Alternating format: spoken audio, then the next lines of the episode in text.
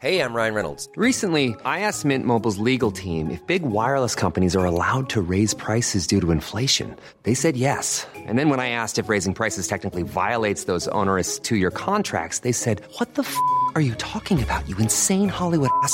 So to recap, we're cutting the price of Mint Unlimited from $30 a month to just $15 a month. Give it a try at mintmobile.com slash switch. $45 upfront for three months plus taxes and fees. Promo rate for new customers for limited time. Unlimited more than 40 gigabytes per month. Slows. Full terms at mintmobile.com.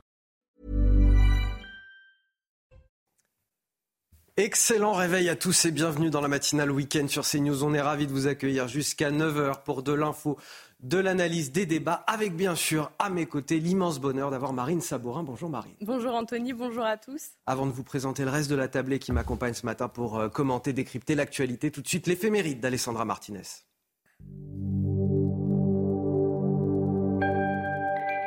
Chers amis, bonjour. En ce 4 novembre, nous souhaitons une très bonne fête aux Charles. Leur saint patron s'appelait Charles Borromée. C'est une figure majeure du XVIe siècle. Sachez qu'il fut docteur en droit à 16 ans, cardinal à 22 et archevêque de Milan à 26 ans. C'est un jeune homme mondain.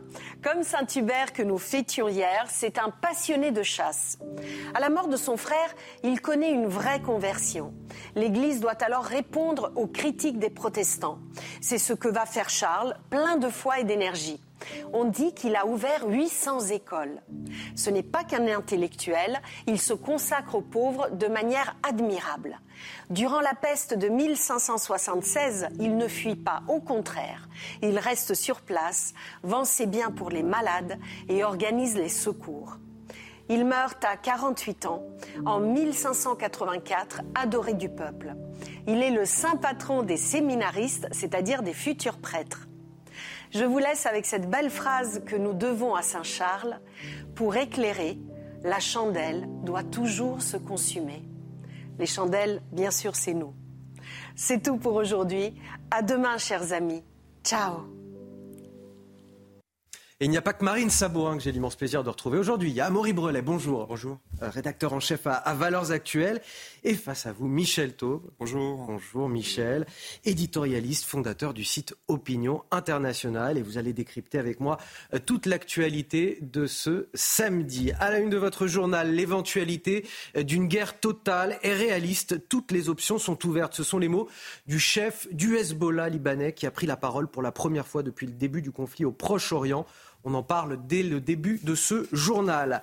À la une également, alors que les actes antisémites ne cessent de se multiplier, des tags antisémites ont été euh, découverts sur les façades d'une cité scolaire hier à Strasbourg. On pouvait y lire entre autres menaces mort aux juifs? On en parlera également dans ce journal. Avant de poursuivre, la météo, Karine Durand. C'était la météo avec Imola. Imola, fabricant de canapés et fauteuils de relaxation. C'était la météo avec Wurtmodif, spécialiste des vêtements de travail et chaussures de sécurité. Wurtmodif, sur vous tout le temps.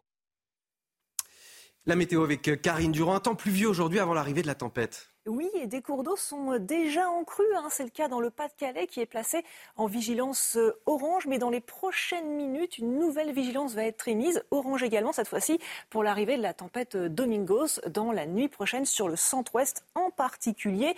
Et regardez justement cette image satellite. On voit parfaitement qu'une tempête chasse l'autre. D'un côté, Domingos, cet énorme enroulement ici qui s'approche de la France. Et de l'autre côté, ici, un autre enroulement. Eh bien, c'est la tempête Karan qui a concerné le pays ces derniers jours. Attention, cette tempête Domingo sera moins forte, mais quand même violente pour les régions euh, du centre-ouest. Alors l'évolution du temps euh, aujourd'hui, avec cette grosse perturbation euh, pluvieuse, ces pluies vraiment abondantes qui s'étalent de l'Aquitaine jusqu'au Limousin, jusqu'en remontant vers le nord Pas-de-Calais, associées de fortes rafales de vent, 70 à 90 km à l'heure dans l'intérieur des terres, de la pluie sur les trois quarts du pays, hormis sur la Corse, mais ça ne va pas tarder non plus de ce côté-là. Au cours de l'après-midi, on retrouve cette même perturbation qui se décale à l'est cette fois-ci. Elle s'étale encore une fois de l'Aquitaine, des Pyrénées jusqu'à la région Rhône-Alpes, avec de la neige au-delà de 2000 mètres, notamment sur les Alpes, toujours associée à du vent fort, une véritable tempête de neige en altitude. Et regardez, le vent commence à se renforcer fortement, à la fois sur les côtes de la Manche, mais surtout du côté du Poitou-Charentes. C'est l'arrivée en fin d'après-midi de la tempête Domingos qui va concerner cette zone du pays au cours de la nuit. Les températures sont un petit peu fraîches euh, ce matin, une sensation de fraîcheur assez vive, quasiment hivernale au vent. 8 degrés du côté de Paris, 11 pour Bayonne. Et au cours de l'après-midi, encore un petit peu de fraîcheur au programme. 14 degrés pour Paris, 18 à Bayonne, un maximum de 21 pour Ajaccio. C'était la météo avec Imola. Imola, fabricant de canapés et fauteuils de relaxation. C'était la météo avec Wurtmodif, spécialiste des vêtements de travail et chaussures de sécurité. Wurtmodif, sur vous tout le temps. À la une, les mots du chef du Hezbollah libanais hier qui a pris la parole pour la première fois depuis le début du conflit au Proche-Orient. L'éventualité d'une guerre totale est réaliste, dit-il. Toutes les options sont ouvertes. On en parle dès le début de ce journal. Les actes antisémites qui ne cessent de se multiplier. Des tags ont été découverts sur les façades d'une cité scolaire hier à Strasbourg. On pouvait y lire, entre autres menaces, mort aux juifs. Une enquête a été ouverte. Le projet de loi immigration débattu au Sénat dès lundi avant son examen à l'Assemblée. Nous partirons dans le 18e arrondissement de la capitale, où plusieurs centaines de migrants sont installés dans des camps de fortune. Les habitants déplorent ces conditions. Ils craignent aussi pour leur sécurité, car les agressions et les règlements de compte sont devenus quotidiens dans le quartier. Le reportage à suivre. La frontière entre Israël et le Liban au cœur des préoccupations ces dernières heures, avec euh, pour la première fois une prise de parole du chef du Hezbollah libanais allié du Hamas hier en fin de journée. Selon ses mots, l'éventualité d'une guerre totale est réaliste et Marine, toutes les options sont ouvertes. Oui, dans son discours, Hassan Nasrallah a qualifié l'attaque terroriste du Hamas d'acte héroïque et souligne la fragilité d'Israël. Les sacrifices actuels à Gaza et en Cisjordanie en valent la peine, dit-il. Je vous propose de l'écouter. Ce qui se passe aujourd'hui à Gaza n'a rien à voir avec les guerres précédentes. Elle ne ressemble à rien de ce qui s'est passé auparavant. Il ne s'agit pas d'une bataille de plus, mais d'une bataille décisive et historique. Ce qui se passera ensuite sera très différent de ce qui s'est passé auparavant. En ce qui concerne notre front libanais, comme certains le disaient, nous sommes entrés dans la bataille le 8 octobre. Et à la frontière entre Israël et le sud du Liban, les échanges de tirs sont quotidiens. Oui, 72 personnes sont mortes dans ces frappes, dont 54 terroristes du Hezbollah. Après cette prise de parole, le Premier ministre israélien a réagi. Écoutez. Ce qui concerne le front nord, je le répète à l'intention de nos ennemis, ne commettez pas d'erreur avec nous. Vous le paierez cher. Une erreur aura des conséquences que vous ne pouvez même pas imaginer. L'analyse du général Bruno Clermont dans ce journal, notre consultant défense. Bonjour général, merci d'être avec nous encore ce matin. On va revenir sur ces propos du chef du Hezbollah qui apporte son soutien au Hamas qui menace d'une extension du conflit sans pour autant déclarer directement la guerre. C'est une façon de maintenir la pression sur Israël? En tout cas, euh, par les, les, supporters euh, du Hamas, c'est probablement un discours extrêmement décevant il y, a, deux messages principaux. Le message principal, c'est que euh, le Hezbollah considère que ce sont les États-Unis qui sont derrière tout ça et que les Israéliens sont des marionnettes des États-Unis. Ça, c'est une rhétorique euh, bien connue de l'Iran qui ne surprend pas puisque le Hezbollah est l'instrument de l'Iran.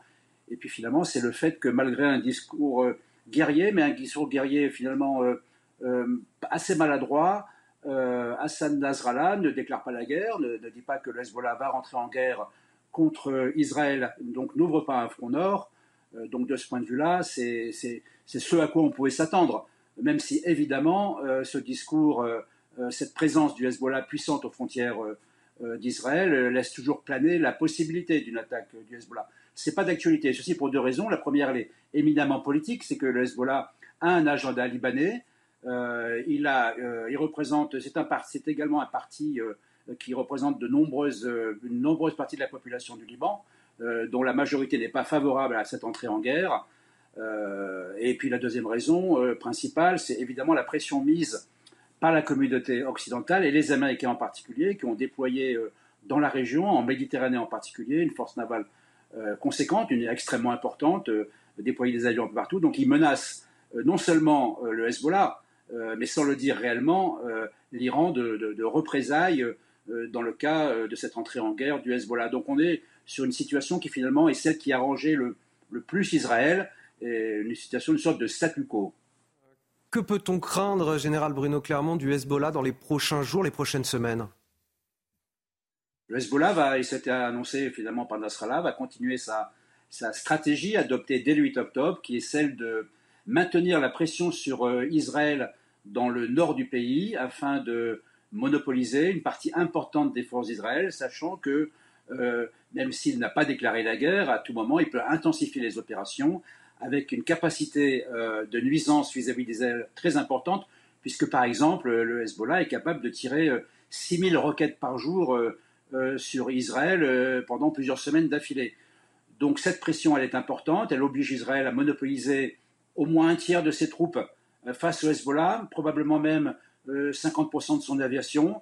Donc c'est une manière indirecte de contribuer euh, à la défense de Gaza en obligeant Tsahal à, bloquer des forces pour cette hypothétique intervention. C'est concerne également les Occidentaux, puisque tout le dispositif naval et aérien mis en place va être obligé de rester en place le temps du conflit puisque Nasrallah laissera toujours planer la, cette épée de Damoclès, très improbable mais toujours possible en fonction de l'évolution de la situation sur le terrain dans la bande de Gaza, d'une intervention plus importante du Hezbollah dans le, dans le nord d'Israël. Merci Général. Je reviens dans quelques instants avec d'autres questions pour vous concernant euh, plus largement ce, conflit. Le temps de faire un tour de table avec euh, mes invités.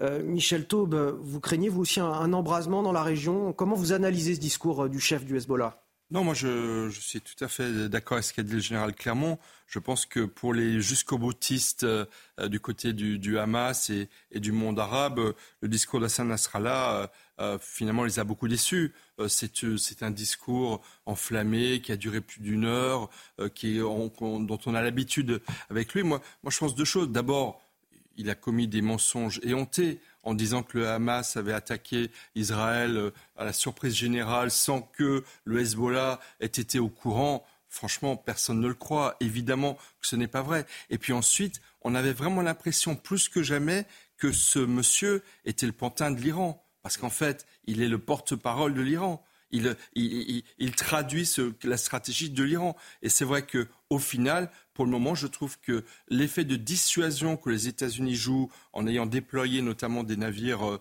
euh, du côté de la Méditerranée euh, joue à plein et empêche pour le moment les plus jusqu'au boutistes d'attaquer Israël. Attaquer Israël, les attaques, et ça c'est vrai, il l'a dit lui-même, dès le 8 octobre, le Hezbollah est entré en guerre contre Israël puisqu'ils ont à de très nombreuses reprises bombardé Israël. Ils ont depuis deux jours déployé également des drones qui ont été envoyés sur Israël. Donc le Hezbollah est déjà en fait en guerre. On va, aller voir d'ailleurs dans un instant ce qui se passe euh, au nord d'Israël. Amaury Brelet. Oui, l'implication de l'Iran, elle, est démontrée, j'allais dire, euh, de fait. Hein. Il y a des, enquêtes de presse, notamment aux États-Unis, qui ont révélé, notamment le Wall Street Journal, qui a révélé que plusieurs centaines de combattants du Hamas et du djihad islamique avaient été formés sur le sol iranien euh, dans les semaines qui ont précédé l'attaque du Hamas le 7 octobre. Donc évidemment que l'intervention des États-Unis, en tout cas militaire dans la région, elle est là pour euh, maintenir la pression euh, sur le Hamas et sur ses soutiens euh, logistiques et financiers et militaires que sont notamment l'Iran le nord d'Israël face aux, frappes répétées du Hezbollah depuis le Liban. Quel est donc l'état d'esprit des habitants de la région? Pour le savoir, direction euh, la commune de Kiryat Shmona. Oui, la ville israélienne située à quelques kilomètres du Liban a été évacuée, mais quelques 2000 habitants sont tout de même restés. Tous restent confiants malgré la situation. Le récit est signé Aminata Demphal.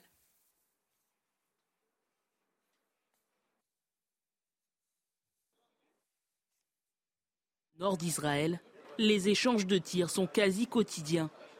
Pourtant, de nombreux habitants comme Nahor ont décidé de rester, quoi qu'il en coûte. Comme vous pouvez le voir, il est très dangereux d'être là. Il y a beaucoup de panique, mais j'essaie de voir ce qu'il s'est passé et nous devons essayer de continuer à vivre notre vie. Il y a quelques jours, une roquette a atterri dans cette rue commerçante. Ici, peu de choses récupérables et beaucoup de motos et voitures calcinées comme pour d'autres, Nahor est venu constater les dégâts dans sa boutique. Les vitrines sont brisées, quelques téléphones sont tombés par terre et l'installation électrique est endommagée. Malgré tout, il reste convaincu que la situation va bientôt changer. Chaque jour, il y a de plus en plus de dangers, mais nous espérons que les temps seront plus calmes et que tout cela se terminera bientôt. D'après le porte-parole de l'armée israélienne, six soldats et un civil sont morts à la frontière avec le Liban. 360 000 réservistes ont été mobilisés autour de la ville. Alors évidemment, le cœur du conflit se déroule à, Gaza. On va à nouveau rejoindre le général Bruno Clermont. Général, euh, que peut-on dire aujourd'hui des, combats? On est au, 29e jour de guerre entre Israël et, le Hamas. où en sont les combats ces dernières heures? Et en tout cas, aujourd'hui, on peut bien, on peut bien lire, décoder la stratégie euh, adoptée par Tsahal, hein, qui a été celle de couper la bande de Gaza en deux, de se concentrer sur la partie nord euh, autour de, Gaza City, qui est celle dans laquelle le Hamas est le plus présent, et, les forces des brigades Al-Qassam. Donc on, a assisté progressivement à des une frappe aérienne, puis ensuite une forme d'invasion terrestre, hein, parce que c'est bien de ça dont il s'agit, avec euh, une, rentrée par le nord et une rentrée par le sud pour encercler le Hamas.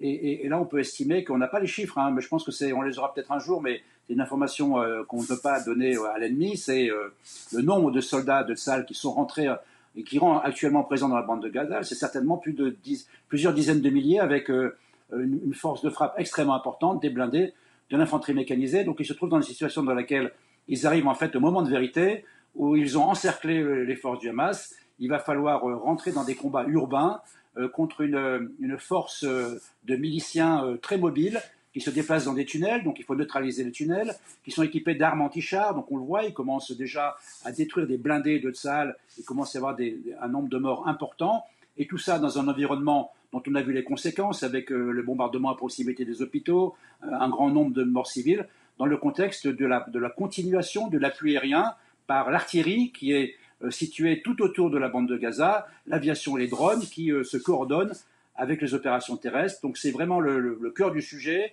des forces spéciales, euh, comment essayer de, limiter les dégâts parmi la population civile et se battre contre une force de, guérilla qui utilise des, méthodes de guérilla pour contrer une, armée de salles bien entraînée, mais qui a des moyens qui sont différents de ceux, de, ceux du Hamas. Donc instant de vérité, ça peut durer euh, probablement plusieurs jours et plusieurs semaines avant que les résultats euh, importants soient euh, obtenus par, par au prix de, je terminerai, au, prix de très lourdes pertes. Merci, Général Bruno Clermont. On vous retrouve évidemment tout au long de cette matinale pour le décryptage de ce conflit au Proche-Orient. D'ailleurs, la conséquence en France, ce sont ces manifestations de soutien au peuple palestinien. Il y en a une qui se tient aujourd'hui à Paris. Le cortège s'élancera tout à l'heure à 14h depuis la place de la République, direction place de la Nation. Une manifestation autorisée euh, cette fois par la préfecture, comme celle de jeudi, mais qui reste néanmoins sous haute tension, Marine. Oui, aucun débordement ne sera toléré, rappelle le préfet de police de Paris, Laurent Nunez. Il prévoit la mise en place d'un dispositif d'ordre public conséquent, avec notamment euh, des drones pour la captation, l'enregistrement et la transmission des images. Une manifestation à laquelle se joint pour la première fois le Parti socialiste. Je vais en parler avec vous autour de la table justement. En revanche, pas question pour le PS de s'associer au mot d'ordre de la France insoumise. Ils ont fait un communiqué bien distinct. Pourquoi? Parce que l'appel de LFI, d'Europe Écologie Les Verts et des syndicats ne fait encore aucune référence aux attaques terroristes du Hamas du 7 octobre dernier. C'était impossible pour nous, euh, dit le PS, de le signer. LFI qui est donc euh, capable de dire aujourd'hui que la police tue, mais que le Hamas, euh, mais pas que le Hamas tue et que le Hamas est un groupe terroriste. Vous craignez vous euh, des débordements aujourd'hui dans cette manifestation, Michel Taube?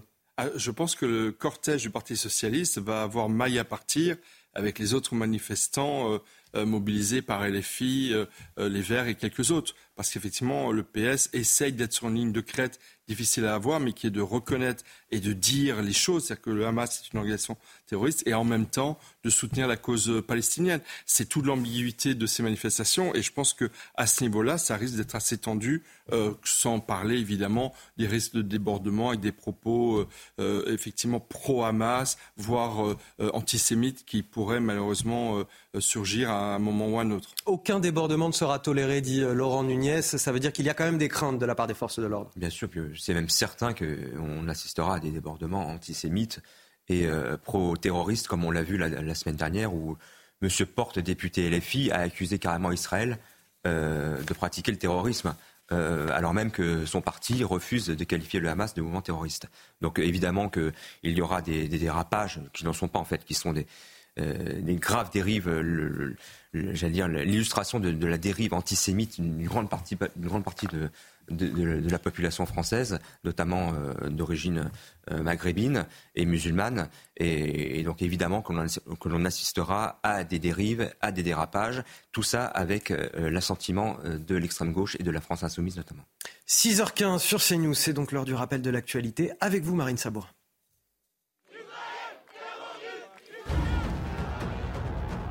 L'Institut français à Gaza euh, touché par une frappe euh, israélienne hier. Le Quai d'Orsay demande des explications. Aucun agent ni aucun ressortissant français ne se trouvait dans l'enceinte de l'Institut. Le bâtiment symbole de la France à Gaza abritait une médiathèque et accueillait des cours de la langue française.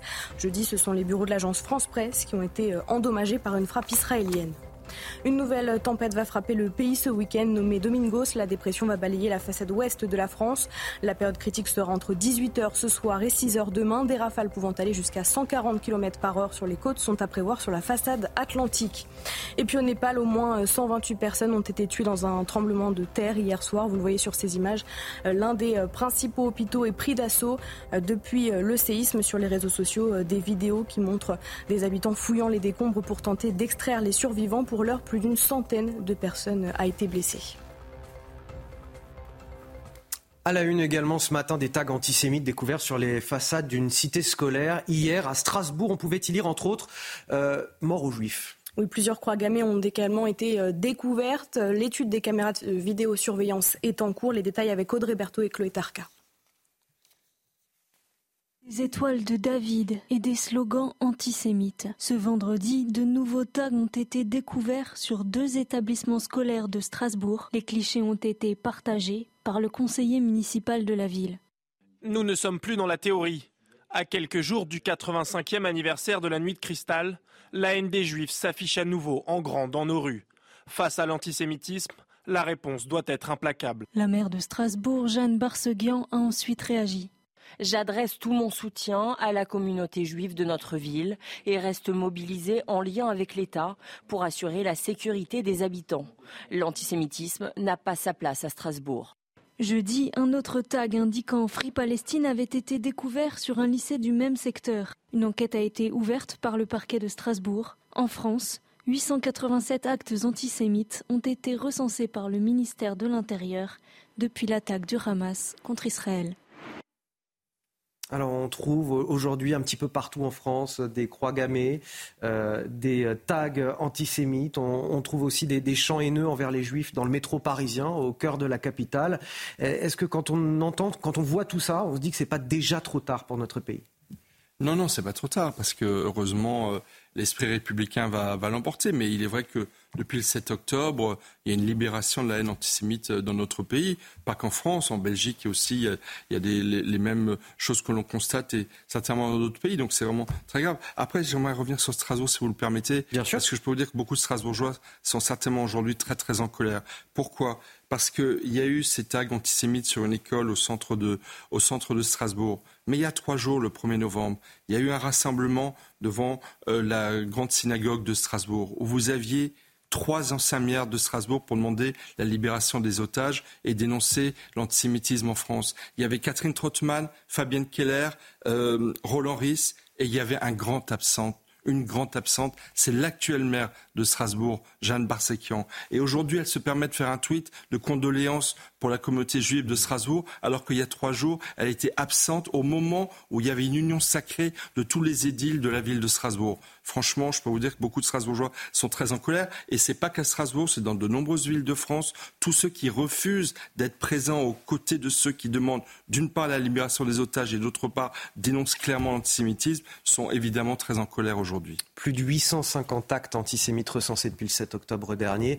Et je posais la question à, Michel Taube, est-ce que c'est pas déjà trop tard pour le pays Peut-être, je ne sais pas. En tout cas, ce qui, est inquiétant, c'est que des millions de nos compatriotes, et je suis désolé de le répéter, qui sont souvent d'origine euh, arabo-musulmane, partagent aujourd'hui, euh, en grande partie, ou en tout cas pour beaucoup d'entre eux, euh, la ligne aujourd'hui pro-palestinienne et donc, anti, et donc pro-Hamas. Et ces actes antisémites, on les observe tous les jours. On le voit dans les comptes rendus policiers. La, presse n'en rapporte qu'une infime partie, mais c'est tous les jours et c'est partout en France une véritable explosion depuis le, depuis le 7 octobre. Et évidemment que le nombre d'actes est en, est hausse, mais ce qui pire encore, c'est la libération de la parole. C'est-à-dire qu'aujourd'hui, euh, ces insultes euh, s'assument dans l'espace public, on l'a vu, de la part de certaines célébrités, euh, Médine, de, certains sportifs, et évidemment, euh, sur le plan politique, euh, de la France insoumise, qui, qui relaie, qui se, qui se font, euh, je l'ai déjà dit ici, les petits télégraphistes du Hamas et qui arment intellectuellement, idéologiquement ces, ces, millions de Français qui aujourd'hui partagent cette ligne. Dans le reste de l'actualité, euh, l'actualité politique d'ailleurs de la semaine euh, à, venir, le projet de loi immigration qui sera débattu au Sénat à partir de, lundi avant son examen à l'Assemblée à Paris. Dans le 18e arrondissement, plusieurs centaines de migrants sont installés dans des camps de fortune euh, sans aucune perspective d'avenir. Oui, des conditions que déplorent évidemment les habitants qui craignent également pour leur sécurité car depuis plusieurs mois, les règlements de compte sont quotidiens. Reportage de Raphaël Lazrec et Axel Rebaud, le récit est signé Adrien Fontenot à Porte de la Chapelle, dans le 18e arrondissement de Paris. C'est le jour et la nuit. Il y a d'abord les rondes de police, puis un contexte bien différent en leur absence. La nuit, il y a tous les toxicos qui sont dehors, qui font leur marché. là, il n'y a pas de police. Ils ont, ils ont open bar. Une situation confirmée par ce trafiquant.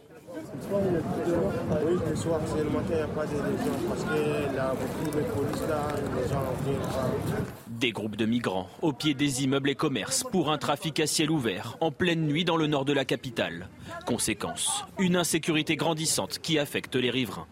La chapelle, c'est tous les soirs des bagarres, coups de bouteilles, sable, tout, tout, ce qui suit.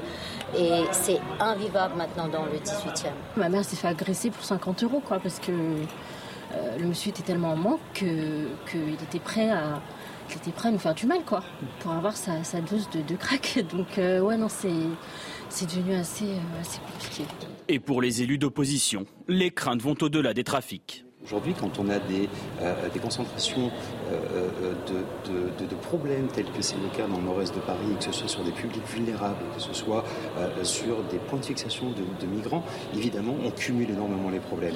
Donc, à, un jour ou l'autre, ce sont les riverains qui, malheureusement, comme ça s'est passé déjà à l'île de Flandre, qui feront la loi eux-mêmes, et ça, nous ne le souhaitons pas, nous souhaitons intervenir avant.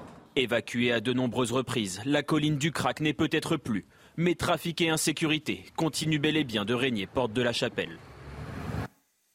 C'est une nouvelle tempête qui s'apprête à, souffler sur les côtes françaises. Elle s'appelle Domingos. Elle arrivera euh, par le sud de la Bretagne et le nord de l'Aquitaine. On en parle dans un instant, juste après la pause, avec notre journaliste météo, Karine Durand.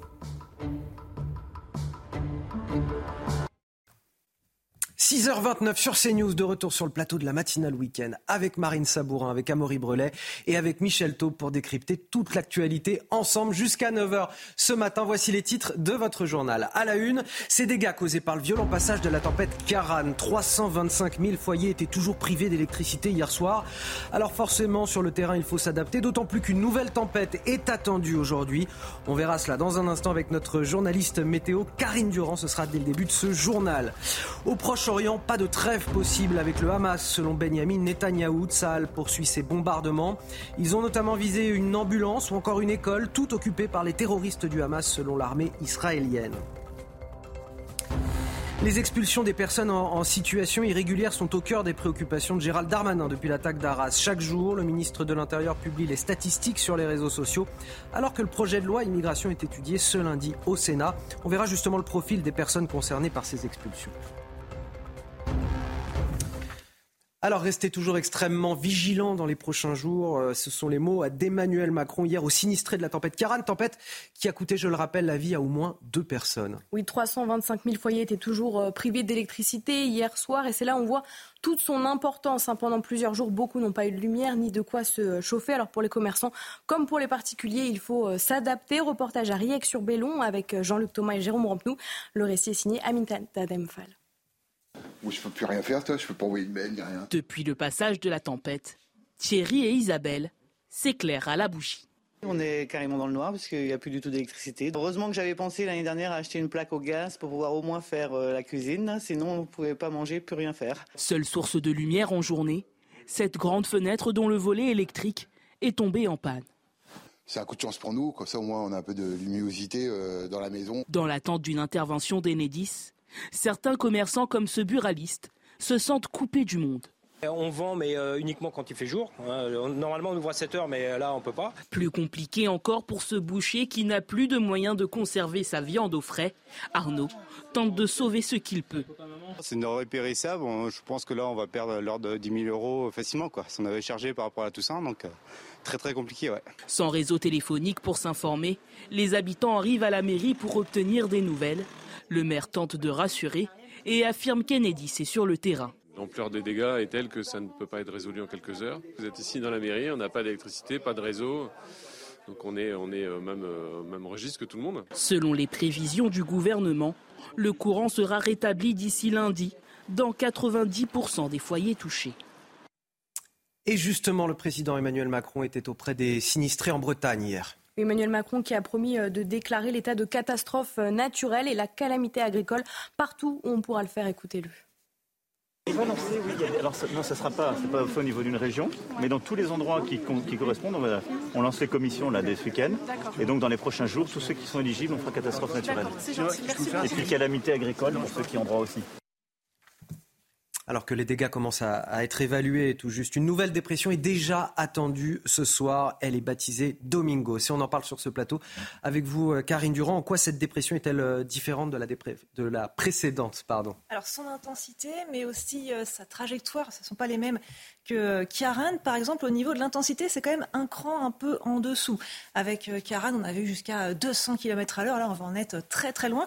Ce sera quand même une vraie tempête, hein, jusqu'à 130 voire 140 km à l'heure sur les côtes, notamment euh, du Poitou, Charente.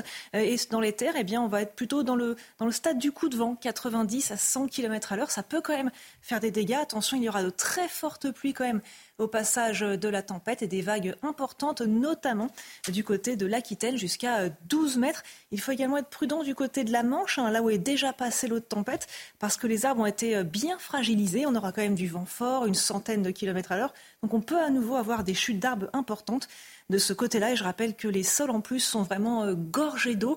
Donc les terrains sont très instables, les arbres tombent très facilement, donc prudence quand même.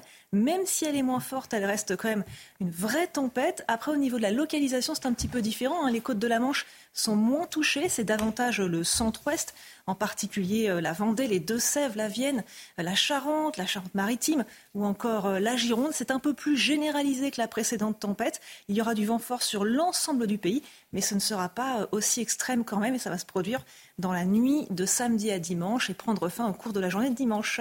Merci beaucoup, Karine Durand. Karan, Domingos, Michel Taub, vous vouliez faire un commentaire sur ces dépressions que, qu'on Oui, pour, pour, pour, saluer, euh, il y a eu quand même une très très forte mobilisation. On est quand même dans un état où vous avez des acteurs très nombreux de la prévention. Et la prévention a bien fonctionné pour épargner les vies humaines. Après, évidemment, il y a des conséquences, notamment en matière d'électricité. Euh, mais effectivement, il y a une mobilisation générale et il faut le saluer. Alors après, il ne faudrait pas que cette embête se reproduisent trop avec euh, le réchauffement climatique. Mais malheureusement, il va falloir s'habituer à, pratiquer de la prévention pour euh, se prémunir contre ces épisodes météorologiques euh, de plus en plus nombreux. Mais c'est vrai qu'il y a une, une belle anticipation puisqu'il y a eu 12 500 pompiers prépositionnés et des consignes qui ont été globalement très respectées par les habitants des, régions concernées. On va partir désormais du côté de, de Gaza, encerclé par l'armée israélienne, le conflit au Proche-Orient évidemment qui est au cœur des préoccupations pour Benjamin Netanyahou. Il n'est pas question d'une trêve. Une frappe a d'ailleurs touché euh, une ambulance hier à proximité de l'hôpital Al-Shifa. Oui, bilan 15 euh, morts, une frappe confirmée par Tsahal. Selon l'armée euh, israélienne, le véhicule était occupé par des terroristes du Hamas. Une école a également été ciblée. Écoutez le porte-parole de Tsahal.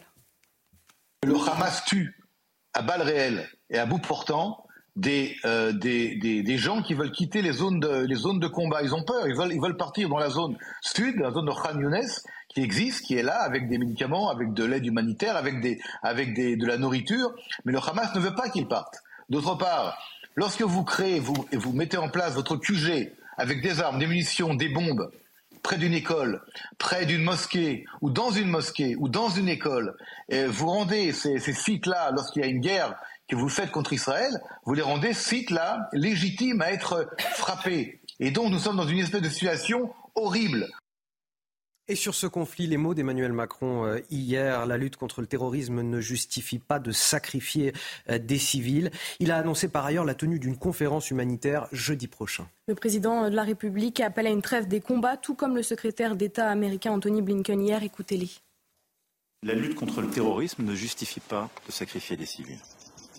Et nous le disons depuis le début. Et donc, euh, j'ai dit, la France est engagée de manière très claire. Lutte contre le terrorisme, et pour, euh, en soutien à Israël, à son droit de se défendre après la terrible attaque du 7 octobre. Mais la lutte contre le terrorisme, ça n'est pas l'attaque indiscriminée contre les populations civiles. Nous devons faire davantage pour protéger les civils palestiniens. Nous avons clairement indiqué que la manière dont Israël mène sa campagne pour vaincre le Hamas est importante. C'est important parce que c'est ce qu'il faut faire, dans le respect de la loi. C'est important parce que ne pas le faire, c'est jouer le jeu du Hamas et d'autres groupes terroristes. Il n'y aura pas de partenaires pour la paix s'ils sont accablés par la catastrophe humanitaire et aliénés par toute indifférence perçue à l'égard de leur sort. Alors, est-ce que vous comprenez ce que leur répond Benjamin Netanyahou euh, Pour moi, dit-il, il n'y aura pas de trêve humanitaire sans libération des 240 otages qui sont aux mains du Hamas. Oui, alors c'est d'une part un dialogue de sourds, mais ensuite Israël se défend. Et pour se défendre, il est obligé d'attaquer son ennemi, qui est le Hamas. Donc tant que le Hamas se cachera derrière des civils palestiniens, tant que le QG du Hamas sera sous des hôpitaux, que vous aurez euh, des militaires du Hamas qui seront euh, dans des ambulances, eh ben Israël sera obligé malheureusement euh, de, de toucher des civils. C'est pas Israël qui frappe des civils c'est le, c'est le Hamas qui prend en otage des civils en étant attaqué, voilà, comme bouclier humain. Et donc, effectivement, on est dans une impasse peut-être d'un point de vue moral, mais nous sommes dans une guerre, et c'est une guerre dans laquelle les objectifs sont clairement annoncés, en finir avec le Hamas et obtenir la libération des otages. Oui, et cette guerre, elle a été déclarée par le Hamas le 7 octobre, pas par Israël. Et Israël est évidemment en état de légitime défense en ripostant aujourd'hui militairement face aux terroristes. Qui aurait pu imaginer que nous, nous cessions le feu face aux terroristes lorsqu'ils ont assassiné 90 de nos compatriotes dans le, au Bataclan euh, Qui aurait imaginé que nous cessions le, feu face aux nazis qui nous envahissaient euh, durant la Seconde Guerre mondiale, c'est totalement irréaliste et surréaliste. Et aujourd'hui, réclamer une trêve humanitaire ou un cessez-le-feu, c'est évidemment faire le jeu du Hamas, dont un des leaders a déclaré il y a quelques jours qu'il promettait de répéter euh, les attaques euh, du 7 octobre jusqu'à l'anéantissement, jusqu'à la destruction totale d'Israël. Parce que c'est là l'objectif du Hamas. Oui, et puis, petite remarque, Emmanuel Macron, euh, il y a 15 jours en Israël, qui appelait à une grande coalition internationale contre le Hamas et qui aujourd'hui nous annonce une conférence humanitaire euh, à Paris. Franchement. Ça va servir à quoi euh, cette conférence d'ailleurs? Qui, bah, qui, sera présent? il, faut toujours protéger les, les vies civiles. Évidemment, c'est un impératif et d'ailleurs il y a des lois de la guerre. Évidemment, tout le monde est d'accord là-dessus. Là-dessus, il faut protéger les vies civiles, mais en même temps, il y a une guerre et je pense qu'effectivement, tomber dans le piège du Hamas, qui est de dire faisons de l'humanitaire pour permettre au Hamas de se reconstituer et de, et de maintenir son combat contre Israël, c'est un piège dans lequel il ne faut pas tomber. La France, ce n'est pas la Suisse. La Suisse est hmm. très bonne en matière humanitaire, mais la France doit avoir une voix très très forte. Je, suis, d'accord avec vous. Je suis curieux du poids de la France. Le Hamas à Israël. Je suis curieux du poids de la France effectivement dans ce type de, de négociations. 34 Français ont enfin été évacués de Gaza vers l'Égypte hier via le poste frontière de Rafah, annonce faite par la ministre des Affaires étrangères Catherine Colonna. Oui, il resterait environ 130 ressortissants français sur le territoire. Rappelons que depuis le début du conflit, 35 Français ont perdu la vie pendant ces attaques. Écoutez euh, Catherine Colonna. Aujourd'hui, nous avons pu avoir, je crois, 34 Français avec euh, leur famille qui ont pu passer. Il en reste encore, vous savez, plusieurs dizaines, puisque nous avions 54 Français. Nous avons aussi du personnel français de l'Institut culturel français à Gaza. Et si je compte les Français, nos agents de l'Institut culturel et leurs familles, ça représente environ 170 personnes. Seule une partie a pu passer aujourd'hui. Nous poursuivons nos contacts avec euh, les différentes parties prenantes pour que ces sorties puissent continuer et surtout se faire en sécurité l'explosion des appels à la haine en France et des actes antisémites. L'imam de la mosquée de Beaucaire, dans le Gard, condamné à huit mois de prison avec euh, sursis pour apologie du terrorisme et provocation à la haine ou à la violence. Cinq jours après l'attaque du Hamas en Israël, il avait publié sur Facebook des propos issus d'un hadith appelant à combattre et à tuer les juifs. Le prévenu a plaidé euh, la maladresse, une peine insuffisante selon les parties civiles. Adrien Fontenot est en. C'est un jugement qui a du mal à passer dans le Gard. L'imam de Boker était poursuivi pour une publication sur Facebook cinq jours après les attaques du Hamas sur le sol israélien. Le prévenu de 32 ans appelait à combattre et tuer les juifs. Sanction, huit mois de prison avec sursis et un an sans exercer. Ça surprend parce que les propos étaient extrêmement violents, sous couvert d'avoir publié un texte religieux qu'il comprenait pas, en tout cas c'est ce qu'il a dit. Euh, on a un appel, euh, un appel évident à la violence, donc on peut, on peut estimer que peut-être que cette interdiction n'est pas une, durée, euh, en tout cas qu'on peut estimer satisfaisante. Erreur humaine, maladresse, l'imam de Beaucaire s'est défendu à la barre, insuffisant pour la municipalité où il exerce depuis trois ans.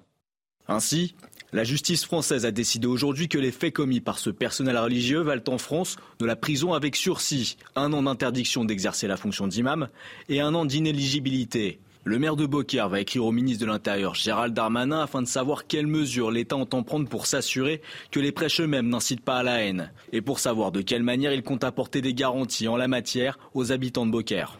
Le parquet de Nîmes, qui avait également requis huit mois de prison, mais avec un maintien en détention, a annoncé faire appel de cette condamnation. On a quand même là un homme qui incarne une autorité religieuse, qui appelle à, la haine, à, tuer des juifs. Quel est le message aujourd'hui qu'on envoie aux juifs de France avec une condamnation de prison de huit mois avec sursis? À Brelet bah, Nul. Un message nul. Euh, c'est à nouveau le, laxisme encore frappé. Euh, et cet imam n'est évidemment pas le seul. Euh, on sait qu'un certain nombre de mosquées et de prêcheurs sont sous surveillance de la part de nos, de nos services de renseignement. Euh, lui, je ne sais pas. Euh, malheureusement, ça illustre euh, ce que je disais un peu tout à l'heure, c'est-à-dire cet antisémitisme latent qui sévit dans une partie, dans une partie de la population arabo-musulmane en France, de nos compatriotes de confession musulmane. Tout ça est objectivé par des études. Il y a une étude Fondapol qui avait été réalisée il y a quelques années qui montrait que le niveau de, d'adoption des, stéréotypes antisémites était presque le double, quasiment le double de celui de la population générale. Donc euh, malheureusement, c'est un état de fait. Et il y a un gros travail, non seulement de répression lorsque ces actes ou ces déclarations antisémites sont constatées, mais aussi de prévention à, l'école probablement à faire. Ça vous choque, huit mois de prison avec sursis seulement pour, euh, pour de tels propos? Évidemment, et je veux dire, c'est pas que les juifs qui sont choqués. Je pense que c'est une grande majorité des Français parce que véritablement, c'est effectivement extrêmement choquant. Franchement, j'ai pas, essayé d'avoir, j'ai pas encore obtenu le, les motivations du, jugement. Mais enfin, les juges qui ont pris cette responsabilité de ne pas prononcer de la prison ferme et une interdiction à vie de prêcher en France. Qu'est-ce que ça veut dire, l'interdiction de prêcher pendant un an? Je trouve ça absolument scandaleux. Donc effectivement, heureusement, le parquet a fait appel et il faut espérer que rapidement, là aussi, rapidement, la sanction tombera de façon extrêmement ferme pour qu'elle soit, espérons-le, un tantinet dissuasive. Alors, autre question liée euh, là aussi à, l'islamisme. À deux jours de la rentrée scolaire, que faire des 183 élèves qui ont perturbé les hommages rendus à Samuel Paty et Dominique Bernard le 16 octobre dernier, les deux professeurs assassinés par de jeunes terroristes? Certains de ces élèves ont été euh, exclus à la demande de Gabriel Attal en attendant de futures procédures disciplinaires. Oui, le ministre de l'Éducation euh, travaille en collaboration avec le ministère de l'Intérieur et de la Justice pour créer des structures spécialisées. Les explications de Maxime Leguet. Pour la rentrée scolaire du 6 novembre, certains élèves ne feront pas leur retour sur les bancs de l'école. Et pour cause, ils font partie des 183 élèves ayant contesté ou perturbé l'hommage rendu à Dominique Bernard et Samuel Paty.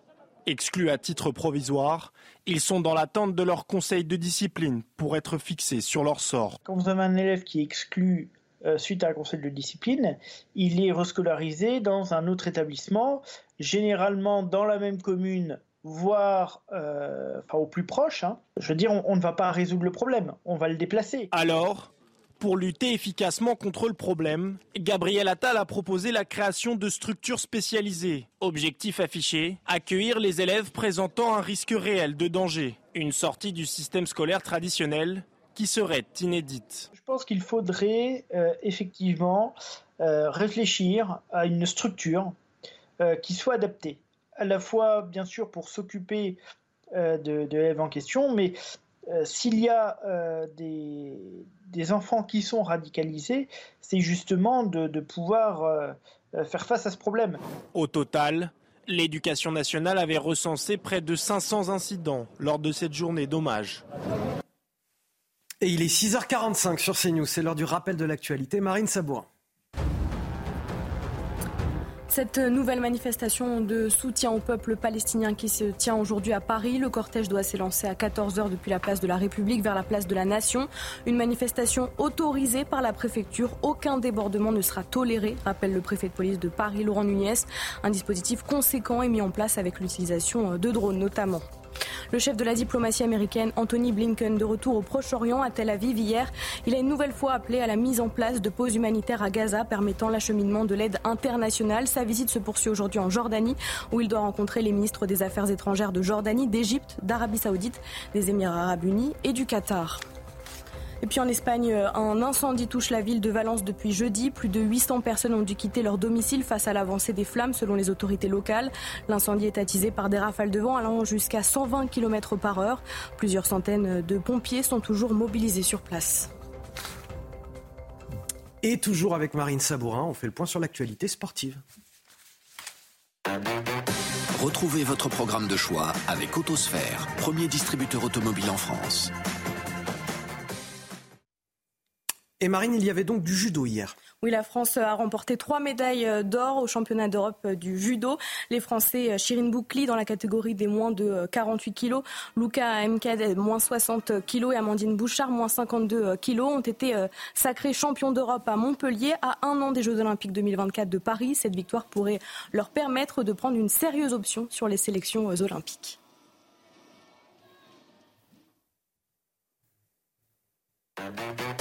Vous avez profité de votre programme de choix avec Autosphère, premier distributeur automobile en France.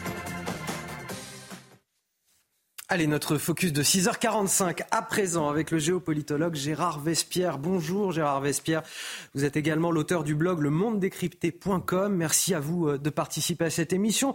On va faire le point sur le conflit au Proche-Orient, évidemment, 29e jour de guerre entre Israël et le Hamas. Le Premier ministre israélien refuse une trêve temporaire avec le Hamas sans la libération des 240 otages enlevés le 7 octobre dernier. C'est une fin de non-recevoir pour le secrétaire d'État américain Anthony Blinken qui avait demandé pourtant une pause humanitaire pour protéger les civils. Ah, ce n'est pas vraiment une fin de non-recevoir, n'est-ce pas? C'est une fin de recevoir conditionnelle. Euh, S'il y a une position qui consiste à dire non, il y a aussi une position qui consiste à dire non, mais. Donc euh, Israël est dans la situation et dans la position de la responsabilité morale et physique de faire libérer 240 personnes détenues de façon invraisemblable contre toutes les règles euh, du droit international et du droit humanitaire, y compris des femmes et des enfants. Il a le devoir de mettre une certaine forme de pression sur euh, les auteurs de cet enlèvement, je dirais, qui n'a jamais eu de euh, situation semblable dans, le monde. Donc, euh, euh, c'est la responsabilité d'un État de faire libérer ses citoyens et aussi donc des citoyens de double nationalité. Et voilà, il y a cette négociation en cours. Euh, Anthony Blinken a d'autres euh, dénonciations à mener aujourd'hui avec des États qui sont en contact avec le Hamas. Donc, cette partie de négociation continue. On attend quelque chose d'ailleurs? Ben écoutez, euh, euh, peut-être euh, des libérations de quelques-uns d'entre eux ou un profil de progrès dans cette situation-là, la libération de certains nombres d'otages, soit en tenant compte de leur qualité, donc d'âge ou donc de, jeunes enfants, par exemple, eh bien, c'est quelque chose que la réunion pourrait éventuellement obtenir du Hamas. Il y a dans cette situation beaucoup de variables, donc beaucoup de possibilités euh, d'évolution dans le sens des libérations possibles. Il le rôle de la France. Emmanuel Macron a annoncé la tenue d'une conférence humanitaire euh, jeudi euh, à Paris. Qui sera présent? Ça va servir à quoi? Et puis finalement, est-ce que la France a un poids quelconque dans ce dossier? Écoutez, la France a déjà pris non seulement euh, des initiatives diplomatiques, euh, effectivement le déplacement du euh, président de la République, mais aussi des actions, n'est-ce pas? Il y a eu déjà des vols de nos plus gros porteurs d'avions militaires avec des dizaines et des dizaines de tonnes donc de médicaments et de matériel médical. déjà donc les vols se sont posés à, à, à Rafah. Euh, dans la partie égyptienne. Euh, nous avons annoncé l'envoi d'un bâtiment euh, donc spécialement équipé de plusieurs salles d'opération, de dizaines de lits d'hospitalisation, les portes hélicoptères amphibies. Donc il y a une action concrète de la France et elle entend effectivement élargir ce champ euh, humanitaire par une réunion euh, internationale. Je pense qu'il faut mieux que ce soit la France donc qui a les moyens et la volonté qui l'organise qu'un autre pays européen, étant donné notre engagement aussi vis à -vis du Liban. Merci Gérard Vespierre. On vous retrouvera tout à l'heure à 8h45 pour un nouvel éclairage. On parlera euh, du chef du Hezbollah libanais qui s'est exprimé hier et qui menace d'une extension du conflit dans la région. On va d'ailleurs marquer une courte pause et c'est ce sujet qu'on évoquera dès le journal euh, de 7h. Le temps pour moi de remercier mes premiers invités euh, pour cette première heure d'émission. Amaury Brelet, rédacteur en chef à Valeurs Actuelles et Michel Taube, fondateur du site Opinion Internationale. A tout de suite dans la matinale week-end sur CNews.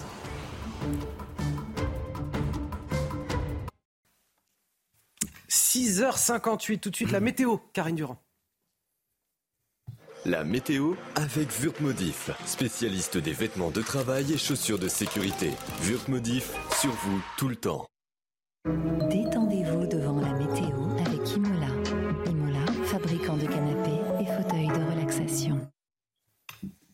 Alors Karine, décidément quand ça veut pas, ça veut pas. Après euh, la pluie, encore une tempête dès ce soir. Et oui, d'ailleurs, euh, plusieurs départements ont été placés en vigilance orange, 12 exactement, principalement du côté du centre-ouest, comme la Charente, Charente-Maritime, les Deux-Sèvres, la Vienne ou encore euh, la Gironde, pour le risque évidemment de vent violent, jusqu'à 130 voire 140 km à l'heure sur les caps exposés au cours de la nuit prochaine et 100 km à l'heure dans l'intérieur des terres. Attention dans le Pas-de-Calais avec cette vigilance également pour le risque des crues. Des crues sont déjà en cours sur plusieurs cours d'eau et puis un risque de vague submersion du côté côté des Bouches-du-Rhône, du Var, et également un risque d'inondation pour la Corse qui va subir plus de 100 mm, voire même 150, 180 mm de pluie au cours du euh, week-end pour cette tempête Domingos qui va faire l'actualité au cours de la nuit. Et on la voit très bien avec cet énorme enroulement nuageux ici qui s'approche progressivement de la France. Et regardez, on voit la précédente tempête, Kiaran, qui est là et qui s'évacue progressivement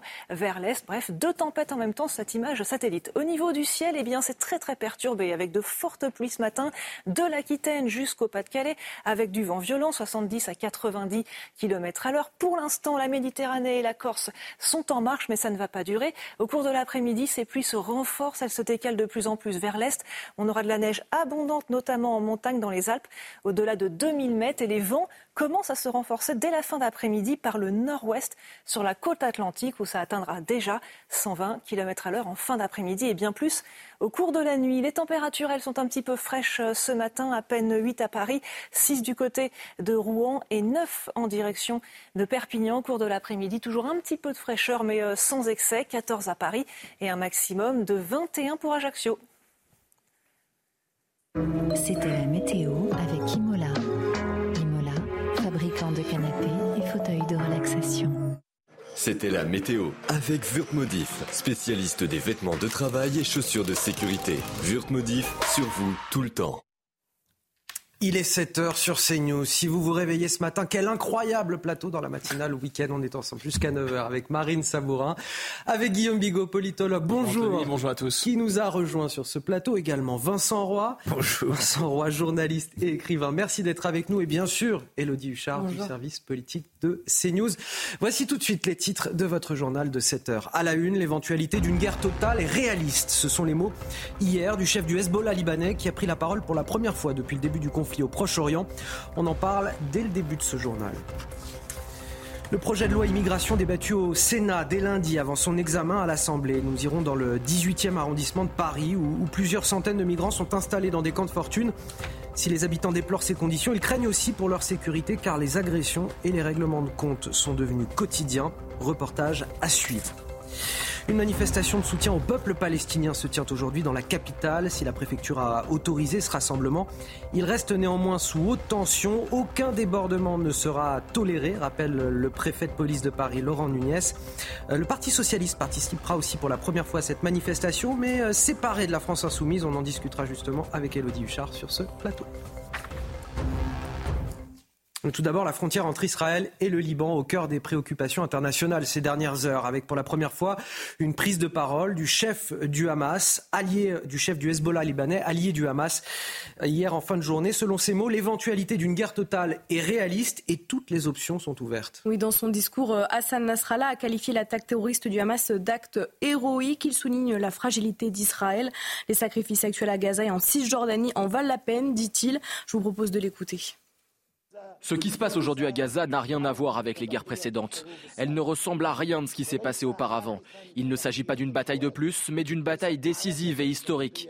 Ce qui se passera ensuite sera très différent de ce qui s'est passé auparavant. En ce qui concerne notre front libanais, comme certains le disaient, nous sommes entrés dans la bataille le 8 octobre et à la frontière entre le nord d'Israël et le sud du Liban. Les échanges de tirs sont quotidiens désormais. Oui, 72 personnes sont mortes dans ces frappes, dont 54 terroristes du Hezbollah. Après cette prise de parole, le Premier ministre israélien a réagi. Écoutez. En ce qui concerne le front nord, je le répète à l'intention de nos ennemis, ne commettez pas d'erreur avec nous. Vous le paierez cher. Une erreur aura des conséquences que vous ne pouvez même pas imaginer. L'analyse avec nous du général Bruno Clermont. Bonjour euh, à nouveau, euh, vous êtes notre consultant défense. Euh, on va revenir tout d'abord sur les propos du chef du, Hezbollah qui apporte son soutien au Hamas, qui menace d'une extension du conflit sans pour autant déclarer une guerre ouverte. C'est une façon de maintenir la pression sur Israël?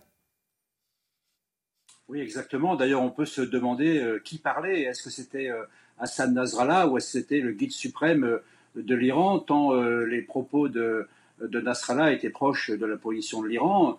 De, deux éléments principaux dans ce qu'il a, dans ce qu'il a dit. Le premier, c'est qu'il accuse les États-Unis d'être derrière l'attaque de Gaza et il traite euh, Israël de marionnette. Ce sont des éléments de langage tout droit sortis de Téhéran, euh, assez classiques. Et puis surtout, en réalité, euh, même si tout est possible, pour l'instant, rien n'est possible.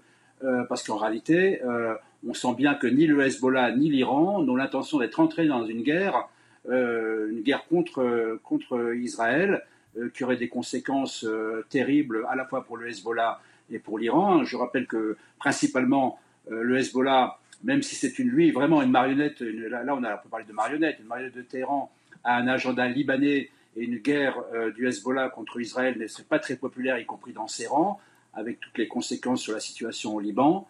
Et puis, deuxièmement, en ce qui concerne la menace militaire, je pense que le signal envoyé par les Occidentaux avec le déploiement de cette armada incroyable, 50 hein, bâtiments de guerre, dont deux porte-avions américains, c'est la plus puissante force navale en Méditerranée depuis la fin de la Deuxième Guerre mondiale, euh, c'est quand même assez dissuasif et ça indique bien au Hezbollah que les États-Unis euh, rentreraient dans la guerre euh, en cas de déclaration de guerre du Hezbollah et que l'Iran ne serait pas non plus indemne d'une telle situation. Donc voilà, la dissuasion a fonctionné.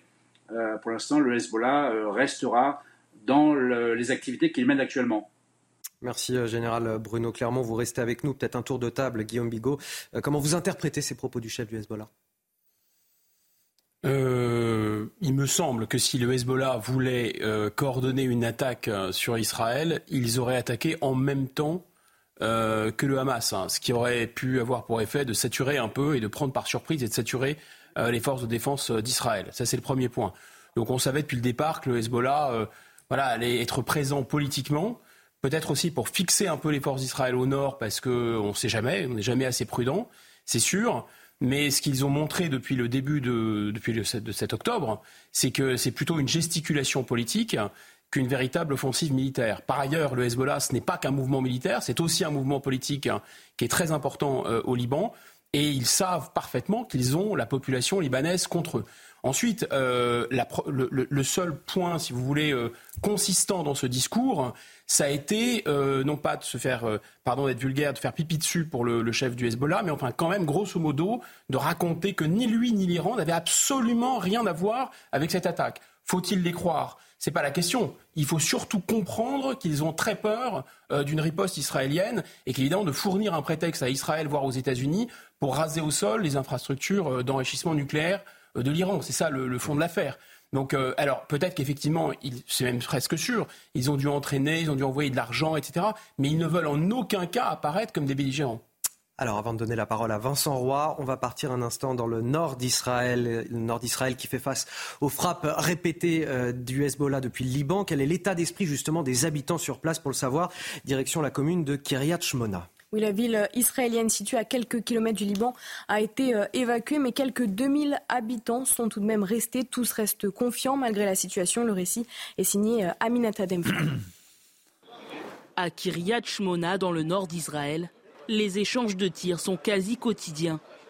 Pourtant, de nombreux habitants comme Nahor ont décidé de rester, quoi qu'il en coûte. Comme vous pouvez le voir, il est très dangereux d'être là. Il y a beaucoup de panique, mais j'essaie de voir ce qu'il s'est passé et nous devons essayer de continuer à vivre notre vie. Il y a quelques jours, une roquette a atterri dans cette rue commerçante. Ici, peu de choses récupérables et beaucoup de motos et voitures calcinées. Comme pour d'autres, Nahor est venu constater les dégâts dans sa boutique. Les vitrines sont brisées, quelques téléphones sont tombés par terre et l'installation électrique est endommagée. Malgré tout, il reste convaincu que la situation va bientôt changer.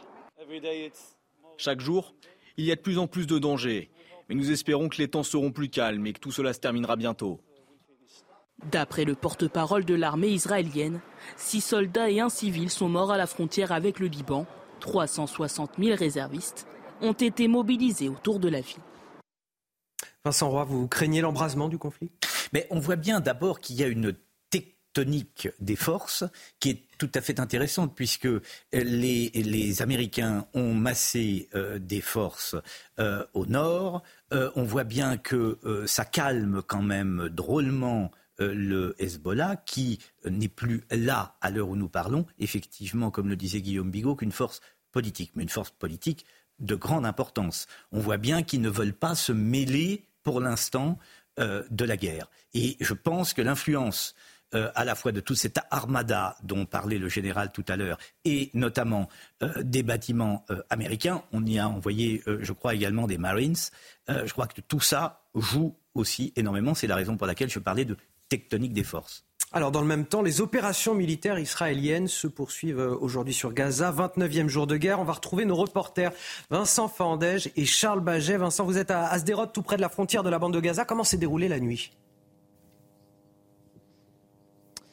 Écoutez, la, nuit, en tout cas, Tsahal n'a pas réellement euh, communiqué sur euh, les bombardements qui ont eu lieu euh, sur Gaza cette nuit. C'est assez rare. Il y a eu très peu d'images également des agences de, presse des bombardements qui ont eu lieu à Gaza. Ce que je peux vous dire ici à la frontière avec la bande de Gaza, c'est que l'opération terrestre et les troupes semblent avancer assez rapidement. On a assisté hier, hier après-midi avec Charles Baget à ce redéploiement de l'artillerie israélienne qui était déployée dans ce sens-là, qui est venu euh, se mettre juste derrière nous pour euh, tirer en continu sur euh, la bande de Gaza, se rapprocher de la bande de Gaza. On est à 3 km à peine hein, de, cette frontière. Il a également ces checkpoints, vous savez, ces, ces points de contrôle de la police et de l'armée israélienne où ils contrôlent tout simplement qui emprunte les axes tout autour de cette euh, frontière. Ces checkpoints ont été levés, déplacés un petit peu plus loin pour se rapprocher euh, un petit peu de la bande de Gaza. Toujours est-il qu'il y a toujours beaucoup de détonations ici euh, ce matin. On a entendu notamment il y a encore quelques instants, juste avant de, de, prendre la parole, des échanges de tirs assez nourris.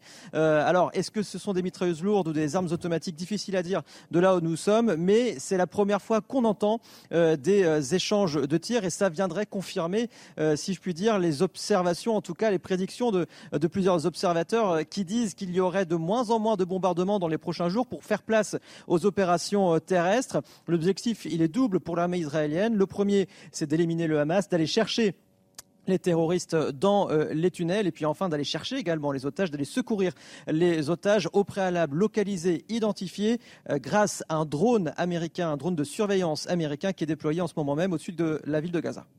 Merci Vincent Fandège en direct de Sderot avec les images de Charles Baget derrière la, caméra. Je reviens vers vous, le général Bruno Clermont. Euh, général, quels, sont justement les objectifs de ces combats de rue qui se tiennent en ce moment? C'est intéressant de, noter ce qu'a dit euh, euh, votre correspondant de guerre sur place. Euh, plus les opérations terrestres vont se développer à l'intérieur donc de la partie nord de la bande de Gaza, celle qui a été privilégiée, celle où il y a le plus de concentration de forces du Hamas, plus il va être difficile de coordonner les actions aériennes, les bombardements de l'artillerie, les bombardements de l'aviation, avec les troupes au sol. Donc petit à petit, c'est vraiment les troupes au sol qui vont prendre l'avantage de leur façon d'opérer, parce qu'il est évident que euh, par rapport à l'objectif qui est libérer les otages et, puis démanteler le Hamas, euh, compte tenu de la présence de nombreux civils qui n'ont pas évacué la zone, euh, les Israéliens avec deux solutions, ils bombardaient tout hein, pendant des semaines, j'ai envie de dire à l'américaine en 1991, ou alors ils ont fait ce choix qui est de lancer une offensive terrestre pour récupérer des otages et, pour, et pour arriver à démanteler le Hamas. Donc on rentre dans la partie la plus critique de cette opération, dans laquelle l'essentiel des opérations vont être menées par des troupes au sol, euh, des troupes qui sont entraînées. Euh, actuellement, la Hatsal a engagé ses meilleures troupes, les meilleures brigades mécanisées, les meilleurs combattants qui vont effectivement sortir de leurs véhicules blindés et engager le feu, quartier par quartier, rue par rue, souterrain par souterrain, avec des forces spéciales contre le Hamas, qui est une force euh, militaire efficace, motivée, des milliers de combattants avec des armes qui n'ont pas peur de mourir.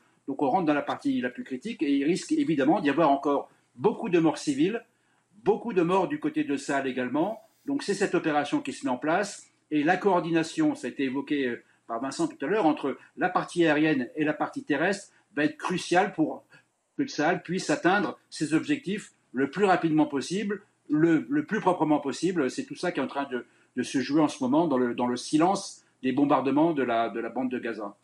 L'éclairage du général Bruno Clermont, notre consultant défense, on vous retrouvera tout à l'heure à, à 8 heures. Conséquence en France de ce conflit au Proche-Orient, une manifestation de soutien au peuple palestinien se tient aujourd'hui à Paris. Le cortège s'élancera tout à l'heure à 14 heures depuis la place de la République, direction place de la Nation. Une manifestation autorisé par la préfecture, mais qui reste néanmoins sous haute surveillance. Oui, aucun débordement ne sera euh, toléré, rappelle le préfet de police de Paris, euh, Laurent Nunez. Il prévoit la mise en place d'un dispositif d'ordre public conséquent, avec notamment des drones pour la captation, l'enregistrement et la transmission des images.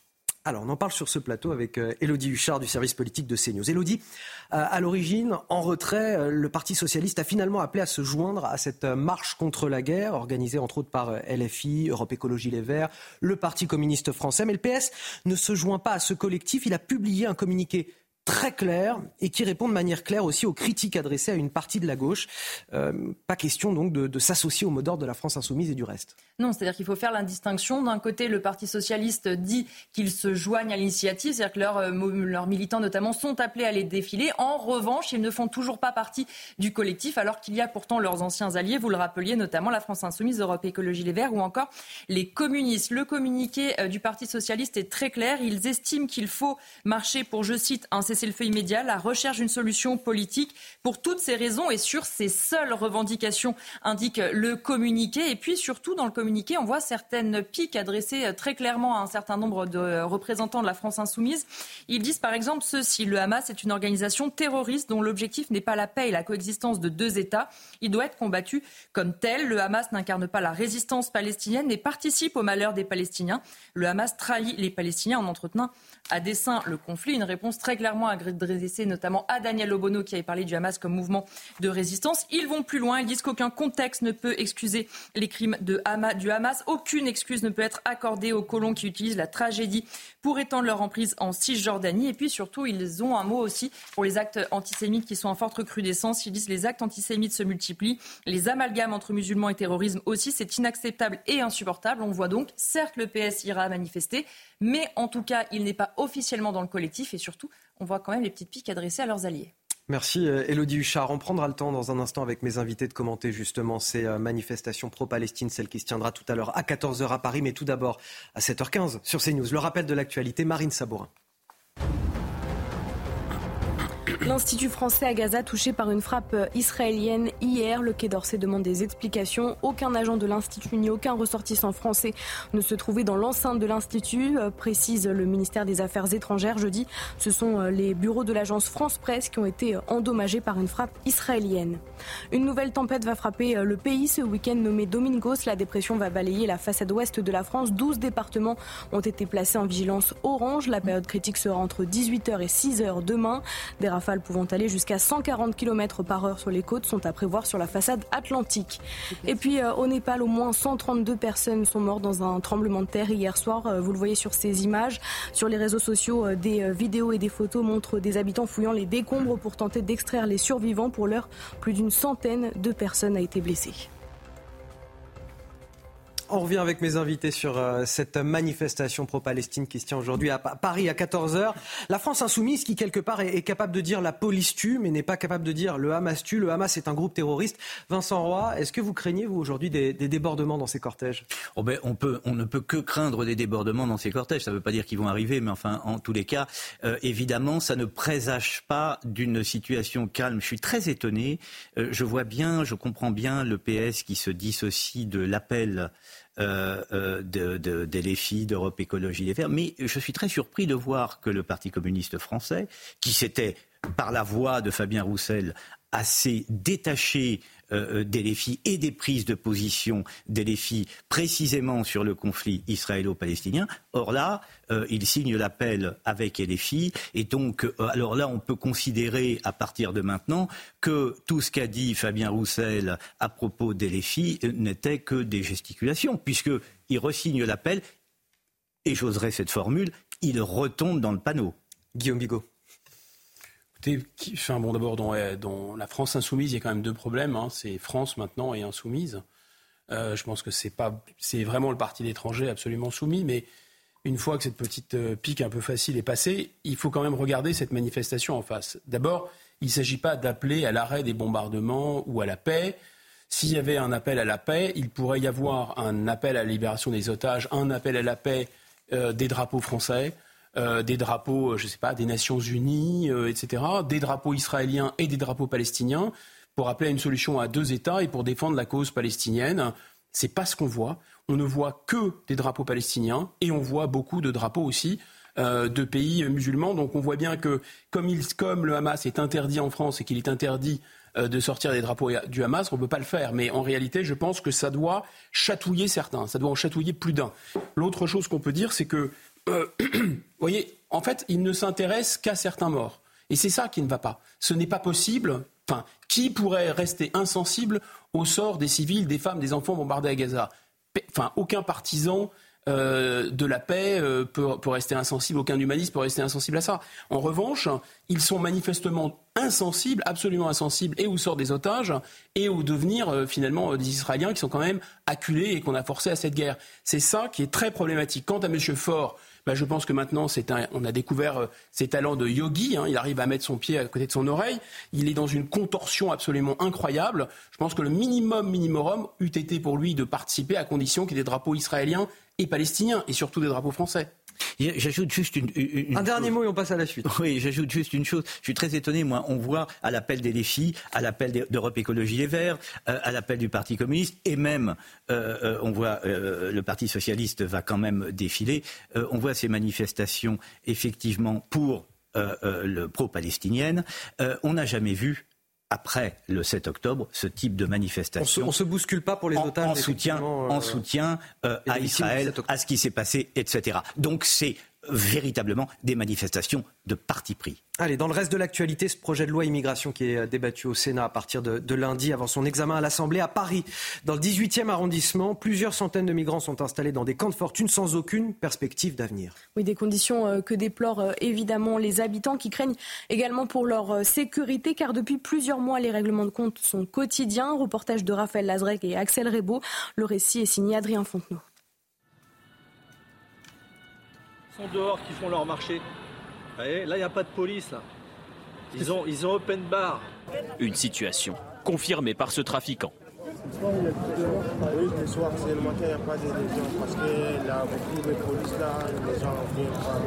Des groupes de migrants au pied des immeubles et commerces pour un trafic à ciel ouvert en pleine nuit dans le nord de la capitale.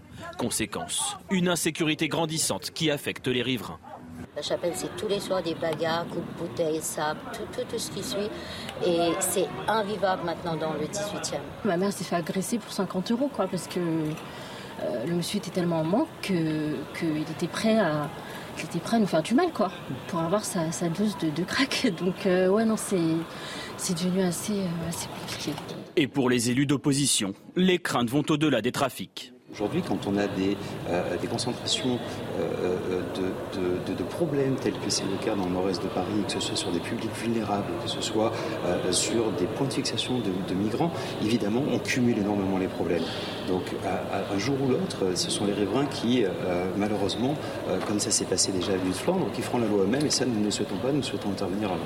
Évacuée à de nombreuses reprises, la colline du Crac n'est peut-être plus mais trafic et insécurité continuent bel et bien de régner porte de la chapelle.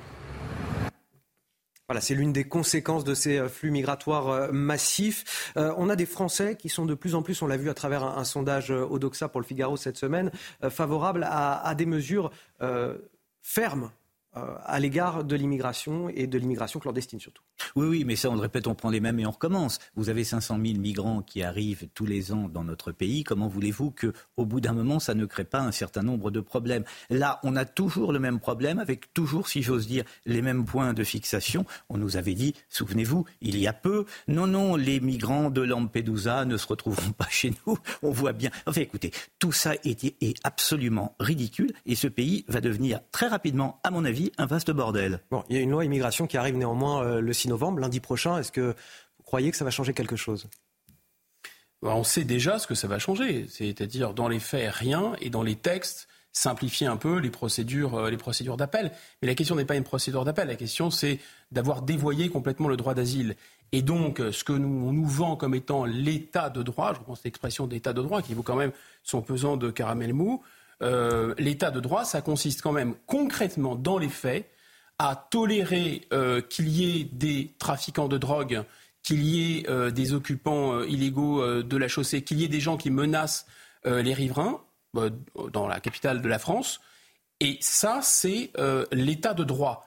En revanche, l'état de droit, c'est donc d'avoir peur ou de trembler à l'idée que des grands bourgeois, la Cour européenne des droits de l'homme, puissent dire du mal de la France. Vous voyez, c'est deux poids, deux mesures, en fait. L'état de droit, juste une chose, l'état de droit, je m'en ah moque complètement. Ce que j'attends de l'État, c'est qu'il puisse me protéger quand je vais me promener euh, euh, porte de la Chapelle, euh, qu'il protège les riverains, qu'il protège les Français qui vivent porte de la Chapelle. J'attends ça de l'État, qu'il me protège. Or, aujourd'hui, l'État, il ne me protège plus. La France saura-t-elle se protéger face à la prochaine tempête qui menace d'arriver Domingos par les côtes, par la côte atlantique via le sud de la Bretagne et le nord de l'Aquitaine? On en parle avec notre journaliste météo Karine Durand. Ce sera juste après la pause. 7h30, si vous nous rejoignez sur CNews, ça tombe bien, on attendait que vous. On est avec euh, Marine Sabourin ce matin pour les JT, Guillaume Bigot, politologue, Vincent Roy, journaliste et écrivain. Euh, Elodie Huchard du service politique de CNews. Non mais moi aussi, il faut que je me réveille, hein, c'est normal. Et, bien sûr, Karine Durand pour la météo. Et on a beaucoup de choses à dire euh, justement. Voici les titres de votre journal de 7h30. À la une, ces dégâts causés par le violent passage de la tempête Karan. 325 000 foyers étaient toujours privés d'électricité hier soir. Alors il faut s'adapter, d'autant plus qu'une nouvelle tempête est attendue aujourd'hui. Et c'est bien pour ça qu'on est avec euh, notre journaliste météo, Karine Durand. On en parle dès le début du journal. À la une également au Proche-Orient, pas de trêve possible avec le Hamas, selon Benjamin Netanyahou. Tsahal poursuit ses bombardements. Et l'armée israélienne qui a notamment visé une ambulance ou encore une école, toutes occupées par les terroristes du Hamas, selon Tsahal. On en parle également. Les expulsions des personnes en situation irrégulière sont au cœur des préoccupations de Gérald Darmanin depuis l'attaque d'Arras. Chaque jour, le ministre de l'Intérieur publie les statistiques sur les réseaux sociaux, alors que le projet de loi immigration est étudié ce lundi au Sénat. On verra le profil des personnes concernées par ces expulsions à la fin de ce journal. Et donc rester toujours extrêmement vigilant. Ce sont les mots d'Emmanuel Macron hier au sinistré de la tempête Karan, tempête qui a coûté la vie, je le rappelle, à au moins deux personnes. Oui, plus de 300 euh, 000 euh, foyers étaient toujours euh, privés d'électricité hier soir, alors que les dégâts commencent tout juste à être évalués. Une nouvelle dépression est attendue ce soir, baptisée Domingos. Karine Durand, en quoi cette dépression est-elle différente de la précédente? Elle est différente parce qu'elle est plus généralisée. Déjà, les vents vont être forts sur quasiment tout le pays, mais ils vont être quand même moins violent que la précédente tempête. Elle ne va pas du tout être extrême comme Karam, elle va être tout à fait classique pour la saison. Ça veut dire 130, voire 130, voire 140 km à l'heure sur les côtes de l'Atlantique, 100 km à l'heure dans les terres, c'est plus un coup de vent dans l'intérieur des terres, 50 mm de pluie sur des sols déjà gorgés d'eau au centre-ouest, des vagues de 9 mètres sur la pointe bretonne, 12 mètres sur la côte aquitaine et du coup Météo France a placé 12 départements en vigilance orange pour le vent, la Vendée, les Deux-Sèvres, la Vienne, la Charente euh, maritime, la Charente et la Gironde. Et puis attention également ce qui va se passer sur la côte méditerranéenne du côté des Bouches-du-Rhône ou encore du Var avec un risque de submersion. Et puis également attention aux très fortes pluies, 150 hein, à 180 mm prévues du côté de la Corse au cours du week-end. Toute la Corse est placée en vigilance euh, orange. Alors attention également à, euh, à ces sols qui sont vraiment saturés d'eau et du coup les arbres vont tomber beaucoup plus facilement. En plus, les vents vont quand même être forts sur quasiment tout le pays, pas forcément tempétueux, mais fort tout de même. Euh, ce qui veut dire que les zones qui ont déjà été touchées par Kiaran vont être à nouveau touchées moins fort, comme la Bretagne. Donc les arbres ont été nettement fragilisés. Donc on s'attend encore à des dégâts une fois de plus. Et on fera le point complet sur la météo tout à l'heure à, partir de, 8 heures. Hier soir, on avait encore plus de 300 000 foyers qui étaient euh, privés d'électricité, essentiellement en Bretagne et en Normandie. C'est là qu'on réalise toute l'importance. Pendant plusieurs jours, euh, beaucoup de foyers n'ont pas eu de lumière ni de quoi se chauffer, Marine. Oui, alors pour les commerçants comme pour les particuliers, il faut s'adapter. Reportage à Riec-sur-Bellon avec Jean-Claude Thomas et Jérôme Rampenou. Le récit est signé Aminata Demphal. Moi, je peux plus rien faire, toi. Je peux pas envoyer de mail, rien. Depuis le passage de la tempête, Thierry et Isabelle s'éclairent à la bougie. On est carrément dans le noir parce qu'il n'y a plus du tout d'électricité. Heureusement que j'avais pensé l'année dernière à acheter une plaque au gaz pour pouvoir au moins faire euh, la cuisine. Sinon, on ne pouvait pas manger, plus rien faire. Seule source de lumière en journée, cette grande fenêtre dont le volet électrique est tombé en panne c'est un coup de chance pour nous, comme ça au moins on a un peu de luminosité euh, dans la maison. Dans l'attente d'une intervention d'Enedis, certains commerçants comme ce buraliste se sentent coupés du monde. On vend, mais euh, uniquement quand il fait jour. Hein. Normalement, on ouvre à 7 heures, mais là, on peut pas. Plus compliqué encore pour ce boucher qui n'a plus de moyens de conserver sa viande au frais. Arnaud tente de sauver ce qu'il peut. C'est une denrée périssable. Je pense que là, on va perdre l'ordre de 10 000 euros facilement. Quoi. Si on avait chargé par rapport à tout ça, donc euh, très très compliqué. Ouais. Sans réseau téléphonique pour s'informer, les habitants arrivent à la mairie pour obtenir des nouvelles. Le maire tente de rassurer et affirme Kennedy c'est sur le terrain. L'ampleur des dégâts est telle que ça ne peut pas être résolu en quelques heures. Vous êtes ici dans la mairie, on n'a pas d'électricité, pas de réseau. Donc on est, on est au même, même registre que tout le monde. Selon les prévisions du gouvernement, le courant sera rétabli d'ici lundi dans 90% des foyers touchés. Et hier, en fin de journée, le chef de l'État s'est rendu auprès des sinistrés en Bretagne. Emmanuel Macron qui a promis de déclarer euh, l'état de catastrophe naturelle et la calamité agricole partout où on pourra le faire. Écoutez-le. On va lancer, oui. Alors, non, ça ne sera pas, pas fait au niveau d'une région, mais dans tous les endroits qui, correspondent, on, va, on lance les commissions là, dès ce week-end. Et donc, dans les prochains jours, tous ceux qui sont éligibles, on fera catastrophe naturelle. Et puis, calamité agricole pour ceux qui ont droit aussi. Avant de refermer cette page sur les intempéries, on recevra tout à l'heure le lieutenant-colonel Éric Pitot à 7h45, chargé de communication du service départemental d'incendie et de secours de la Gironde, par là où arrivera la prochaine tempête, la tempête Domingos. Dans le reste de l'actualité, Gaza désormais encerclé par l'armée israélienne. Pour Benjamin Netanyahou, il n'est pas question d'une trêve. Une frappe a touché une ambulance hier à proximité de l'hôpital Al-Shifa. Bilan 15 euh, morts, une frappe confirmée par Tzal. Selon l'armée israélienne, le véhicule était occupé par des terroristes du Hamas. Une école a également été ciblée. Écoutez le porte-parole de Tzal. À balles réelles et à bout portant, des, euh, des, des, gens qui veulent quitter les zones, de, les zones de combat. Ils ont peur, ils veulent, ils veulent partir dans la zone sud, la zone de Khan Younes, qui existe, qui est là, avec des médicaments, avec de l'aide humanitaire, avec, des, avec des, de la nourriture. Mais le Hamas ne veut pas qu'ils partent. D'autre part, Lorsque vous créez vous, et vous mettez en place votre QG avec des armes, des munitions, des bombes, près d'une école, près d'une mosquée, ou dans une mosquée, ou dans une école, vous rendez ces, ces sites-là, lorsqu'il y a une guerre que vous faites contre Israël, vous les rendez sites-là légitimes à être frappés. Et donc nous sommes dans une espèce de situation horrible.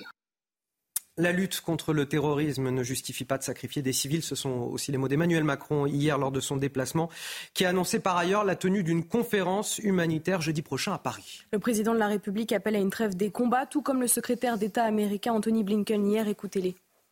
La lutte contre le terrorisme ne justifie pas de sacrifier des civils. Et nous le disons depuis le début. Et donc, euh, j'ai dit, la France est engagée de manière très claire. Lutte contre le terrorisme et pour, euh, en soutien à Israël, à son droit de se défendre après la terrible attaque du 7 octobre. Mais la lutte contre le terrorisme, ça n'est pas l'attaque indiscriminée contre les populations civiles. Nous devons faire davantage pour protéger les civils palestiniens. Nous avons clairement indiqué que la manière dont Israël mène sa campagne pour vaincre le Hamas est importante. C'est important parce que c'est ce qu'il faut faire, dans le respect de la loi. C'est important parce que ne pas le faire, c'est jouer le jeu du Hamas et d'autres groupes terroristes. Il n'y aura pas de partenaires pour la paix s'ils sont accablés par la catastrophe humanitaire et aliénés par toute indifférence perçue à l'égard de leur sort. Alors est-ce que vous comprenez euh, Benjamin Netanyahou qui nous dit euh, bah non, pas question d'une trêve tant que nous on n'aura pas récupéré nos 240 otages?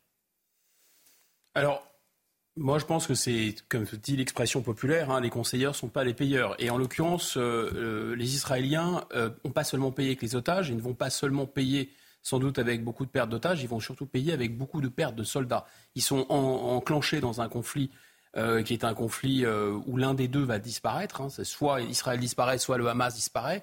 Maintenant, les couteaux sont tirés. Et donc, dans ces conditions, on ne peut pas se mettre à la place de l'état-major israélien et de savoir ce qui est nécessaire ou pas pour euh, protéger aussi ses combattants.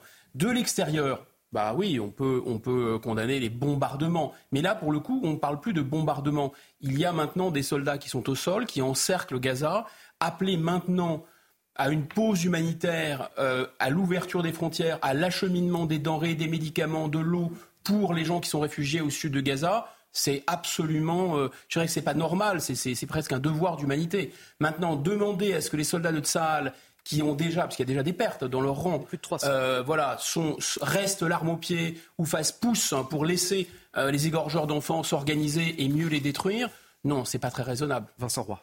Ben oui, euh, Anthony Blinken dit euh, nous, nous, devons faire davantage pour protéger les civils palestiniens. Ça ressort euh, à la fois de l'évidence et quasiment du devoir d'humanité, comme il a été rappelé. Dans le même temps, il faut bien savoir que le Hamas, précisément, utilise les civils palestiniens dans la guerre qu'il mène euh, euh, contre euh, Israël. Donc, évidemment que tout cela, c'est le, si j'ose dire, c'est le serpent qui se mord la queue. Mais on ne peut pas imaginer qu'Israël, pour l'instant, fasse une, trêve humanitaire, ce qui irait dans le, le, le sens d'une semi-victoire du Hamas. Il est normal qu'ils mettent dans la balance, notamment, les otages. C'est évident. On va parler avec Elodie Huchard du service politique de CNews. Elodie, justement, les dernières prises de position à, propos de la situation au, Proche-Orient au sein de la France insoumise et, plus spécifiquement euh, celle de Jean-Luc Mélenchon. Elle crée beaucoup de tensions au sein euh, du mouvement et pourtant, euh, les cadres de LFI continuent de dire qu'il n'y a pas de problème. Oui, parce qu'on a l'impression maintenant qu'il y a un peu de LFI, ceux qui sont proches de Jean-Luc Mélenchon et les autres. On voit par exemple Raquel Garrido, Alexis Corbière, qui étaient des proches de Jean-Luc Mélenchon, qui aujourd'hui sont sous le feu des critiques. Raquel Garrido, par exemple, qui va se faire sermonnée par la direction de son mouvement parce qu'elle avait demandé un changement de mode de fonctionnement euh, du mouvement. Elle a estimé que Jean-Luc Mélenchon ne faisait que nuire à LFI depuis l'affaire Quatennens. Euh, eh bien, on estime que ce genre de prise de position pose problème. Un membre éminent du parti nous dit si le bureau considère que les pratiques ou les prises de position ne correspondent pas au groupe, c'est normal de demander des explications. Il ne faut pas en faire toute une histoire. On nous explique qu'il y aurait un problème. Je cite avec Raquel Garrido, elle fait fuiter qu'on ne peut pas critiquer Jean-Luc Mélenchon. Ce n'est pas le sujet. Il y a beaucoup de sujets avec elle. Ça donnera lieu donc à une convocation et peut-être une sanction. La direction du mouvement est extrêmement claire et estime qu'à LFI, il n'y a qu'une ligne, il n'y en a pas deux. Comprenez, si vous n'êtes pas d'accord, vous partez. Et puis, on voit aussi un certain nombre de dîners qui s'organisent entre certains membres de la France Insoumise et d'autres alliés de la NUPES. Euh, un cadre du parti me disait la gauche caviar très peu pour moi. Chez nous, il n'y a pas de diplomatie parallèle. Personne n'a envie de monter sur le Titanic à LFI. Comprenez que les membres qui restent persuadés que LFI peut s'en sortir se disent qu'ils sont le mouvement le plus euh, utile et le plus puissant au sein de la NUPES et que personne n'a intérêt à le quitter. Donc c'est clair, si vous n'êtes pas d'accord, euh, vous partez. Pourtant, on voit bien quand même qu'un certain nombre de personnes connues de la France insoumise commencent à en avoir marre de ce, type de propos. Merci Elodie euh, Huchard. Est-ce que justement cette fronde au sein de la France insoumise ne ferait pas un petit peu écho à ce qui commence à se faire sentir au sein de la population française en général. Un sondage CSA pour euh, CNews nous dit aujourd'hui que 71% de Français considèrent Jean-Luc Mélenchon comme un danger pour la République. C'est-à-dire au rythme où on va, euh, effectivement, Jean-Luc Mélenchon devient une sorte de forcené de la République. Alors je ne dis pas qu'il faut lui envoyer le GIGN, mais euh, c'est une image simplement. Mais on Ils sont 52% à gauche à l'estimer aussi, hein, je oui, précise. C'est pas, que, pas que les électeurs de droite. Il y a des gens à gauche qui restent lucides, mais, mais en fait, le forcené, c'est lui. quoi. En fait, le mauvais objet, c'est lui. depuis le retrait de Jean-Marie Le Pen de la vie politique, on n'avait pas encore eu de, diable comme ça. Ça y est, on, a maintenant un mauvais objet, un diable sur lequel taper. Ça, c'est le premier point. Deuxième point, c'est que, vous savez, la notion de parti politique euh, euh apparaît à la fin du 19e siècle et c'est le Parti communiste, en fait, qui théorise le parti politique. Ça n'existait pas avant, aussi bizarre que ça puisse paraître.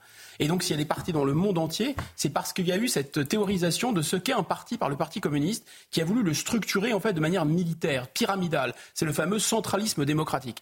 Et évidemment, c'est dans tous les partis, mais c'est notamment dans LFI. Et on voit bien qu'alors même qu'à l'intérieur de LFI, ça tangue et ça tangue depuis longtemps, il y a des gens qui n'en peuvent mais et qui n'en peuvent plus, eh bien en réalité, la légitimité, euh, l'organisation financière, l'organisation juridique et plus généralement le troupeau euh, des gens qui sont élus à la France insoumise, parce que je pense que maintenant on peut parler d'un troupeau, vu leur comportement, eh bien ils vont rester dans la légitimité. C'est un phénomène extrêmement important, très peu étudié, c'est qu'en fait il y a toujours dans toute organisation quelqu'un qui est légitime. En général, il a la loi pour lui, il a le, juridique pour lui, mais il a aussi le psychologique et le symbolique. Et voyez, dans toute l'histoire, quand les gens quittent des partis politiques, quand bien même ils sont une majorité à l'intérieur du parti à contester le parti, s'ils quittent le parti, s'ils quittent la marque, s'ils quittent le navire, en général, ils font naufrage tout seuls. C'est bizarre. Hein oui, et puis il y a quelque chose de très important. Au-delà de, tout, euh, Jean-Luc Mélenchon est une personnalité à gauche il occupe le terrain. Bien ou mal, après, on peut en discuter, mais en tous les cas, il est là à occuper le terrain. Et il n'y a pas une autre personnalité à gauche aujourd'hui aujourd'hui, je dis bien à l'heure où nous parlons, il n'y a pas une autre, possibilité, une, autre personnalité à gauche qui s'impose. Ce qui fait que il est tout seul à occuper tout un espace de plus en plus critiqué, de plus en plus vilipendé, à raison d'ailleurs, euh, de, de, plus en plus mis à mal, mais il reste là. Et, et c'est pas Olivier Faure ou euh, cette dame qui est partie en, Polynésie et, qui est la mère de Paris qui va jouer, voilà, qui va jouer, qui vont combler l'espace, qui, qui, vont jouer un rôle. Pour l'instant, on voit bien que euh, des gens ont essayé euh, de jouer, notamment, je pense à, Fabien Roussel, qui, qui parle d'une autre gauche, etc., mais qui est marqué à la culotte par le nom communiste. C'est l'une des raisons pour lesquelles, à mon avis, il a, beaucoup de mal à s'en sortir et ne s'en sortira pas. Mais voilà, il n'y a personne pour jouer un rôle aux côtés, au-dessus de Jean-Luc Mélenchon. Et donc, il reste à gauche euh, eh bien, le personnage, pour l'instant, central. Les, lambertistes euh, existent, la preuve, il est là. Et à la seconde près, euh, Vincent Roy me permet à 7h45 eh ben, de lancer le rappel de l'actualité signé Marine Sabourin. Cette nouvelle manifestation de soutien au peuple palestinien qui se tient aujourd'hui à Paris, le cortège doit s'élancer à 14h depuis la place de la République vers la place de la Nation, une manifestation autorisée par la préfecture. Aucun débordement ne sera toléré, rappelle le préfet de police de Paris, Laurent Nunez. Le chef de la diplomatie américaine, Anthony Blinken, de retour au Proche-Orient. À Tel Aviv hier, Anthony Blinken a une nouvelle fois appelé à la mise en place de pauses humanitaires à Gaza permettant l'acheminement de l'aide internationale. Sa visite se poursuit aujourd'hui en Jordanie où il doit rencontrer les ministres des Affaires étrangères de Jordanie, d'Égypte, d'Arabie saoudite, des Émirats arabes unis et du Qatar. En Espagne, un incendie euh, touche la ville de Valence depuis jeudi. Plus de 800 personnes ont dû quitter leur domicile face à l'avancée des flammes. L'incendie est attisé par des rafales de vent allant jusqu'à 120 km par heure. Plusieurs centaines de pompiers euh, sont toujours mobilisés sur place. L'actualité politique de la semaine à venir, c'est évidemment l'examen du projet de loi sur l'immigration au Sénat. Gérald Darmanin est euh, devenu soudainement très soucieux de la politique d'expulsion des personnes en situation irrégulière. Depuis l'attaque d'Arras notamment, le ministre de l'Intérieur publie chaque jour les statistiques sur les réseaux sociaux. Oui, une communication euh, bien rodée. Le projet de loi arrivera euh, ce lundi euh, devant les sénateurs. Mais en attendant, Gérald Darmanin ne tarit pas de détails sur ces expulsions. Quels sont les profils des personnes concernées? Les explications de Mathilde Ibanez. Depuis l'attentat d'Arras, Gérald Darmanin veut faire preuve d'une politique plus ferme contre les délinquants en situation irrégulière. Via X, le ministre annonce chaque jour des dizaines d'expulsions en seulement trois semaines, 148 étrangers ont été expulsés de la France vers leur pays d'origine. Une promesse du ministre, saluée par Georges Fenech, même si cela reste insuffisant selon lui. Cette communication euh, ne peut pas masquer, si vous voulez, même si, encore une fois, on ne peut que se féliciter de cet accroissement. En réalité, il y a un nombre plus important, effectivement, d'expulsés. On ne peut pas sous-estimer le fait que euh, ça ne représente euh, pas une goutte d'eau, mais une très faible minorité de tous les étrangers qui devraient d'ailleurs faire l'objet d'une expulsion. Les étrangers exclus du territoire français ont entre 18 et 53 ans. Ils sont tous connus des services de police pour différentes infractions. Vol, trafic de stupéfiants, violence sur un conjoint, port d'armes, homicide volontaire, viol, harcèlement, radicalisation islamique, apologie du terrorisme. Ces délinquants ont tous, avant leur expulsion, été incarcérés dans des centres de rétention administrative. La France en compte près de 2000, mais pour 2027, l'État souhaite augmenter le nombre de ces centres à 3000. Bon, on va redescendre un peu avec euh, du sport tout de suite. Retrouvez votre programme de choix avec Autosphère, premier distributeur automobile en France. Et Marine, il y avait du tennis hier. Numéro 1 mondial, Novak Djokovic s'est qualifié hier soir pour les demi-finales de Paris-Bercy. Oui, il a pris sa revanche sur le jeune Danois Holger Rune en quart de finale du Master 1000 de Paris, qu'il avait battu euh, lors de la finale 2022. Le joueur serbe a néanmoins été poussé dans ses retranchements par son adversaire qui l'a écarté euh, une balle de match dans le deuxième set et tiré la rencontre en trois manches avant de céder 7-5, 6-7, 6-4 en pas loin de 3 heures. Vous avez profité de votre programme de choix avec Autosphère, premier distributeur automobile en France. Notre focus de 7h45 sur les intempéries. Météo France qui prévoit un nouveau renforcement du vent à partir de ce soir par la côte atlantique, au sud de la Bretagne ainsi qu'au nord de l'Aquitaine. Et c'est pour ça qu'on va prendre la direction de la Gironde, rejoindre le lieutenant-colonel Éric Pitot. Bonjour, merci d'être avec nous euh, ce matin. Vous êtes chargé de communication au, service départemental d'incendie et de secours. J'imagine que vous êtes sur le, le qui-vive ces dernières heures. Comment vous vous préparez à l'arrivée de cette perturbation ce soir? Effectivement, nous attendons euh, une perturbation avec de la pluie et, du vent euh, en rafale ce soir, et notamment sur le Médoc. Euh, on se prépare comme on s'est préparé pour la tapette Ciaran. Hein. Tous les services sont mobilisés, tous les services départementaux sont mobilisés, sous la coordination du préfet, bien sûr. Donc, et en plus, ce week-end, nous serons particulièrement prêts puisque nous aurons beaucoup plus de sapeurs-pompiers volontaires. on pourra compter encore plus sur eux. Notre matériel a été contrôlé, euh, nous sommes opérationnels, voilà, et nous sommes plutôt vigilants pour répondre efficacement au secours de la population. Quels sont euh, les types d'interventions, j'ai envie de dire, auxquelles vous vous attendez dans ces situations-là? Alors, dans un premier temps, ce que je pourrais dire, c'est aussi qu'on a renforcé notre centre d'appel, hein, le 1812, euh, et on prévoit, pour, pour répondre à la population, on prévoit des chutes d'arbres, euh, beaucoup d'objets qui éventuellement seraient menaçants de tomber, des câbles sur la voie publique, euh, des courts-circuits, euh, tout ce qui est lié à l'électricité, vous vous en doutez, et des locaux inondés, bien sûr. Vous avez été relativement, j'ai envie de dire, épargné jusque-là par la tempête Kiaran, mais est-ce que certaines structures liées à ce qui s'est passé, au vent, aux pluies, est-ce que certains lieux peuvent avoir été fragilisés par cette première tempête qui est passée? On peut dire que la, forêt girondine est fragilisée. Effectivement, les sols sont gorgés d'eau. Et donc, du coup, avec euh, simplement euh, quelques rafales de vent, euh, il y a des risques de chute d'arbres qui sont très, très importants sur, notre, département. Alors, la bonne nouvelle, c'est que lors de la première tempête, la tempête Kiaran, les, consignes qui ont été données ont été très suivies par les habitants, qui sont globalement et très majoritairement restés chez eux. quelles sont, vous, les consignes que vous donnez aux habitants du département aujourd'hui? Je dirais que ce sont les mêmes. Hein. Euh, c'est le même type de perturbation qui arrive. Hein. Il faut limiter autant que faire se peut les déplacements euh, pour éviter euh, justement d'être soumis à des chutes d'objets. Limiter surtout aussi la vitesse sur les axes secondaires ou les axes principaux également, mais limiter, adapter sa vitesse aux conditions climatiques. surtout si des câbles sont tombés sur la voie publique, ne pas les toucher. Euh, parce que beaucoup de gens ne font pas la différence entre un câble électrique et un câble téléphonique. Donc surtout, ne pas toucher les câbles. Et, je le redis, ne pas aller en forêt. C'est la période des champignons et de la chasse. Et éviter d'aller en forêt puisque les, sols sont détrempés et les arbres sont fragilisés.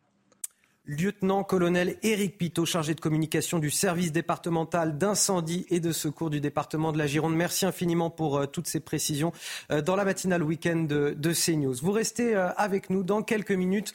On évoquera cette première prise de parole du chef du Hezbollah libanais depuis le début du conflit au Proche-Orient. Il menace d'une extension du conflit dans la région. On en parle dès le début de notre prochain journal à 8 heures. Le temps pour moi de faire une petite pause et de remercier mes invités sur ce plateau, notamment Vincent journaliste et écrivain. Merci à vous, Anthony. Et très bon week-end à vous. A tout de suite sur CNews. 7h58 sur CNews. Bienvenue dans la matinale week-end avant de démarrer notre programme. Tout d'abord, la météo. Karine Durand. La météo avec Wurtmodif, spécialiste des vêtements de travail et chaussures de sécurité. Wurtmodif, sur vous tout le temps. Détendez-vous devant la météo avec Imola de canapés et fauteuils de relaxation. Et la météo, malheureusement, Karine, c'est la pluie, la pluie, la pluie avant la tempête.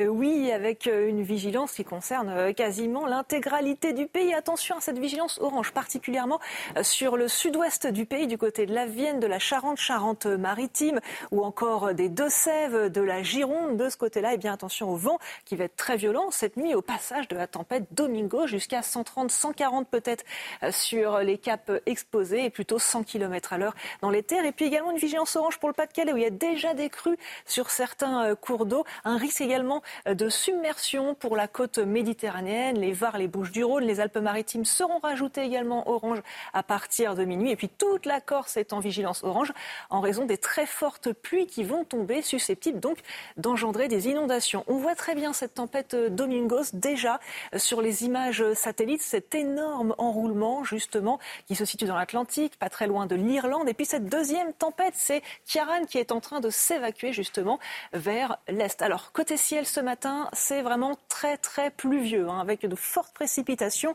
de l'Aquitaine jusqu'aux régions centrales, jusqu'en remontant vers le Pas-de-Calais, associé à du vent violent euh, de sud-ouest sur une grande partie euh, des terres. Quelques éclaircies temporaires sur euh, la pointe bretonne, mais aussi sur la Corse, mais ça ne va pas durer très longtemps. Au cours de l'après-midi, les précipitations s'intensifient encore plus. Elles se décalent vers l'est où on aura de la neige en montagne sur les Alpes, au-delà de 2000 mètres d'altitude. Et regardez le vent qui commence déjà à se renforcer sur la côte atlantique jusqu'à 120 km à l'heure du côté euh, du Poitou et de la euh, Charente. Les températures sont un petit peu fraîches ce matin. Le ressenti est quasiment hivernal, hein, avec le vent, avec la pluie. À peine 8 degrés à Paris et seulement 4 du côté de Strasbourg. Au cours de l'après-midi, encore un petit peu de fraîcheur, mais plus classique pour la saison. 13 en remontant vers Lille, un maximum de 21 pour Ajaccio. C'était la météo avec Imola. Imola, fabricant de canapés fauteuil de relaxation. C'était la météo avec Wurtmodif, spécialiste des vêtements de travail et chaussures de sécurité. Wurtmodif, sur vous tout le temps. La matinale week-end de CNews, c'est un condensé de talent sur un même plateau. C'est Marine Sabourin qui m'accompagne, c'est Guillaume Bigot, politologue, Arnaud Benedetti euh, qui nous a rejoint pour cette dernière heure d'information. Bonjour à vous, vous êtes euh, rédacteur en chef de la revue politique et parlementaire et politologue. Et bien sûr, Elodie Huchard du service politique de CNews. Voici les titres de votre journal. L'éventualité d'une guerre totale et réaliste. Toutes les options sont ouvertes. Ce sont les mots hier du chef du Hezbollah libanais qui a pris la parole pour la première fois depuis le début du conflit au Proche-Orient. La entre Israël et le Liban au cœur des préoccupations internationales ces dernières heures. On sera aussi euh, sur le front sud avec euh, Vincent Farandez à Sderot dans un instant. Une manifestation de soutien au peuple palestinien se tient aujourd'hui dans la capitale. Si la préfecture a autorisé ce rassemblement, il reste néanmoins sous haute tension. Aucun débordement ne sera toléré, rappelle le préfet de police de Paris, Laurent Nunez. On parlera de la présence des différents partis politiques sur place et notamment le PS. Pour la première fois, ce sera avec Elodie euh, Huchard qui nous accompagne sur ce plateau. Le projet de loi immigration débattu au Sénat dès lundi. On partira dans le 18e arrondissement de Paris où plusieurs centaines de migrants sont installés dans des camps de fortune. Alors si les habitants euh, déplorent ces conditions, ils craignent aussi pour leur sécurité car les agressions et les règlements de compte sont devenus quotidiens dans leur quartier. Le reportage à suivre. 29e jour de guerre entre Israël et le Hamas à, Gaza. Les opérations militaires israéliennes se poursuivent, Marine. Oui, nous retrouvons nos reporters euh, sur place, Vincent Fernandez et Charles Baget. Vincent, vous êtes à Sderot, tout près de la frontière de la bande de Gaza. Comment s'est déroulée la nuit?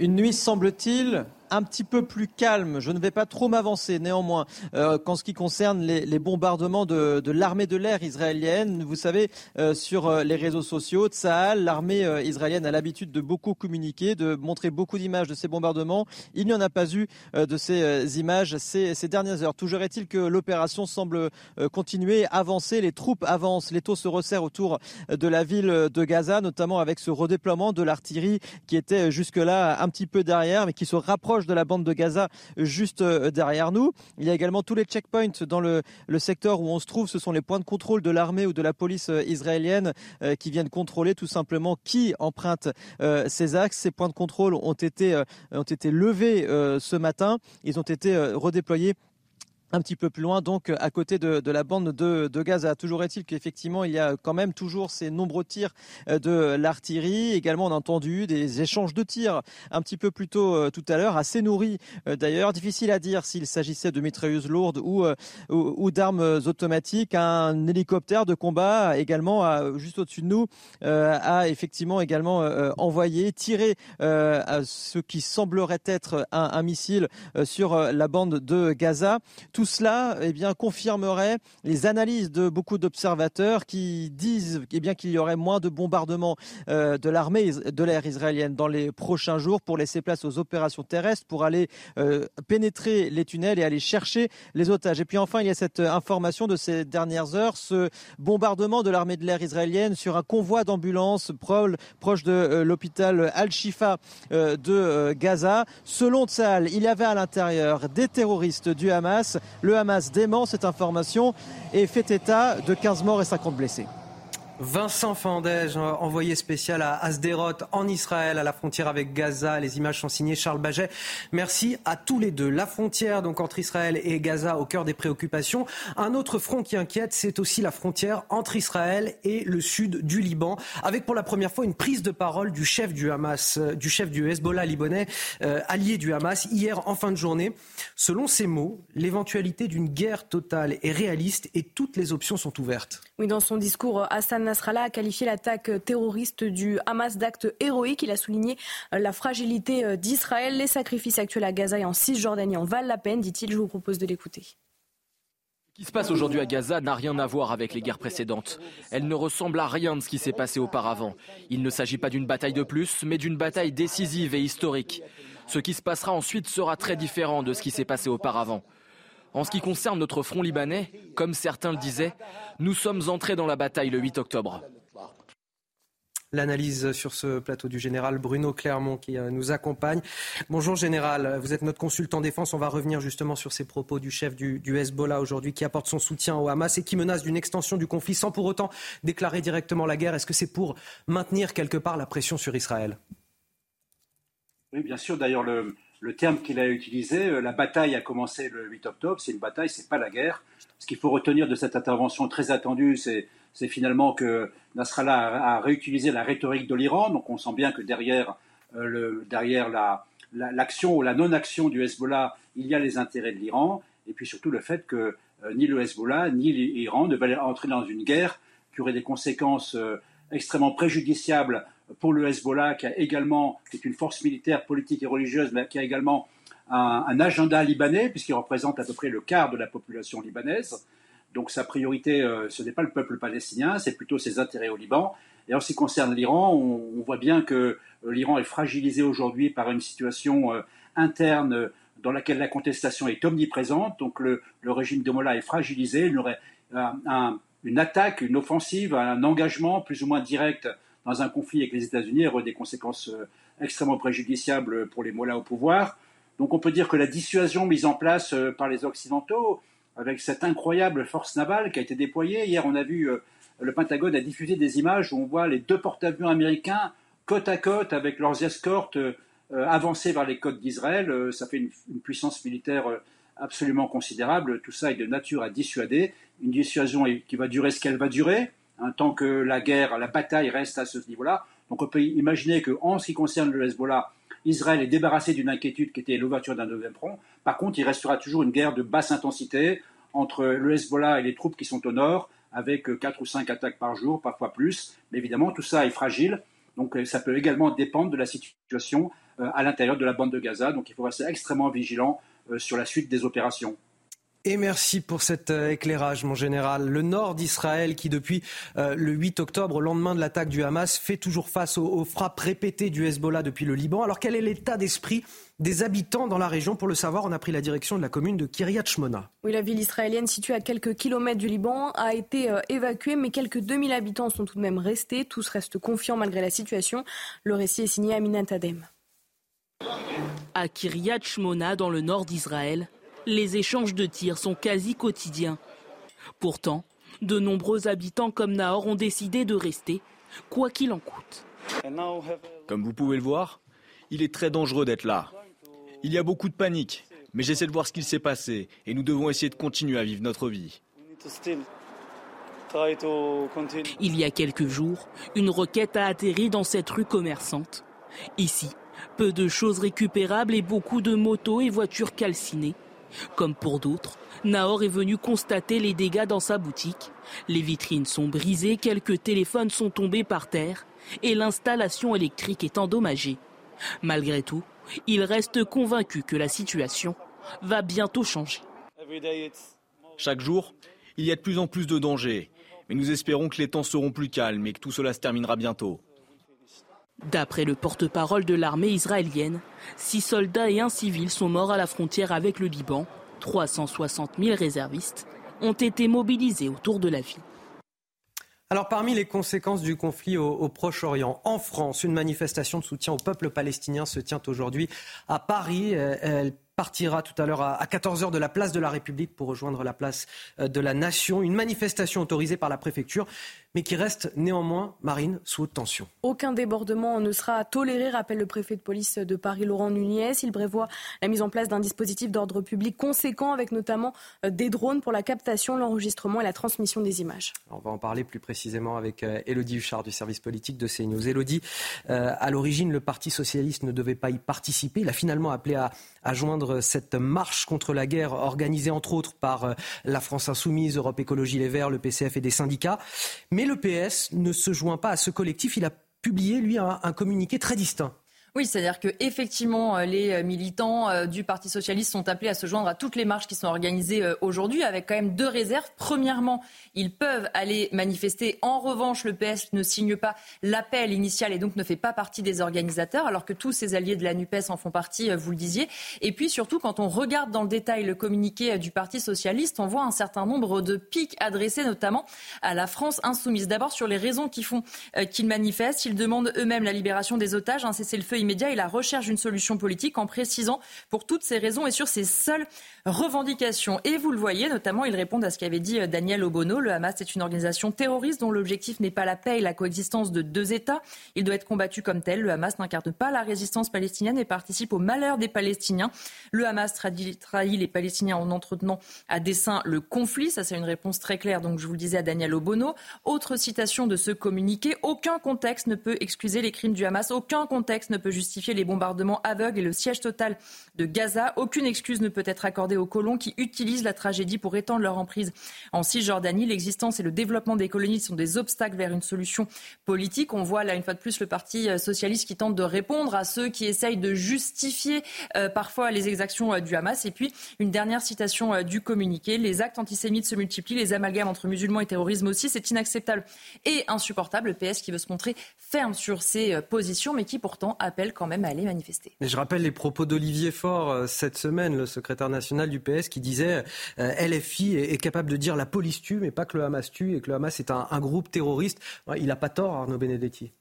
Bah, le PS finalement adopte, j'allais dire, une position qui est une position classique de ce parti politique. Euh, quant au conflit euh, israélo-palestinien. Il rappelle d'une certaine manière sa doctrine. C'est une position équilibrée qui se veut à la fois, d'une certaine façon, à l'écoute, je veux dire, de, de ce que peuvent subir les populations civiles à Gaza, mais en même temps euh, qui euh, manifeste son soutien, qu'on le veuille ou non aussi, euh, à l'État israélien. Mais tout cela traduit finalement des tensions qui existent au sein de la NUPES depuis euh, très longtemps et qui se sont exacerbées euh, depuis euh, le 7 octobre. Ce que l'on sent quand même néanmoins, c'est que progressivement, le PS prend ses distances avec LFI et avec la ligne de Jean-Luc Mélenchon sur ce conflit israélo-palestinien. Il faut craindre des débordements aujourd'hui, cet après-midi, entre la place de la République et la place de la Nation? Y a toujours eu des débordements de ce type et donc c'est toujours possible. Évidemment, même si les organisateurs vont vraiment veiller parce qu'ils savent qu'ils sont aussi attendus euh, par les caméras et que le moindre, le moindre débordement servira totalement, euh, à intégralement les discréditer. Là, ce qu'on peut je rebondis, euh, Arnaud Benedetti a parfaitement raison. la position officielle du Parti socialiste est aussi celle de la France, c'est-à-dire l'attachement à l'existence et à la sécurité de l'État d'Israël et aussi la demande de la création d'un État palestinien. Mais chiche, Monsieur Faure, pourquoi vous n'allez pas, si cette manifestation n'est pas euh, une expression sauvage de haine euh, anti-israélienne, pourquoi ne pas aller dans cette manifestation avec des drapeaux palestiniens, des drapeaux israéliens et des drapeaux français? Parce qu'on peut tout à fait être horrifié par les effets des bombardements, on peut vouloir la création d'un État palestinien, mais en ce moment, euh, il faudrait au moins avoir un drapeau, un drapeau israélien et un drapeau palestinien si on est partisan de la paix. Mm. Et pas seulement si on veut exprimer sa haine d'Israël. Mais il n'ira pas. Pourquoi il n'ira pas? Parce qu'il sait qu'il se fera lyncher. Pourquoi se fera-t-il lyncher? Parce que vous n'avez aucun drapeau français, vous n'avez que des drapeaux palestiniens et des drapeaux d'autres pays musulmans, ce qui montre bien un embrasement en fait de la Oumma islamique contre ce corps étranger qu'est Israël qu'il faut jeter à la mer. Voilà. Donc ce sont des tartuffes en réalité. Faut arrêtent de nous fatiguer. Allez, dans le reste de l'actualité, le projet de loi immigration qui sera euh, débattu au, Sénat à partir de lundi avant son examen à l'Assemblée. À Paris, dans le 18e arrondissement, plusieurs centaines de migrants sont installés dans des camps de fortune sans aucune perspective d'avenir. Des conditions que déplorent évidemment les habitants qui craignent également pour leur sécurité car euh, depuis plusieurs mois, les règlements de compte sont quotidiens. Reportage de Raphaël Lazreg, Axel Rebaud et Adrien Fontenot. À Porte de la Chapelle, dans le 18e arrondissement de Paris, c'est le jour et la nuit. Il y a d'abord les rondes de police, puis un contexte bien différent en leur absence. La nuit, il y a tous les toxicos qui sont dehors, qui font leur marché. là, il n'y a pas de police. Là. Ils, ont, ils ont open bar. Une situation confirmée par ce trafiquant.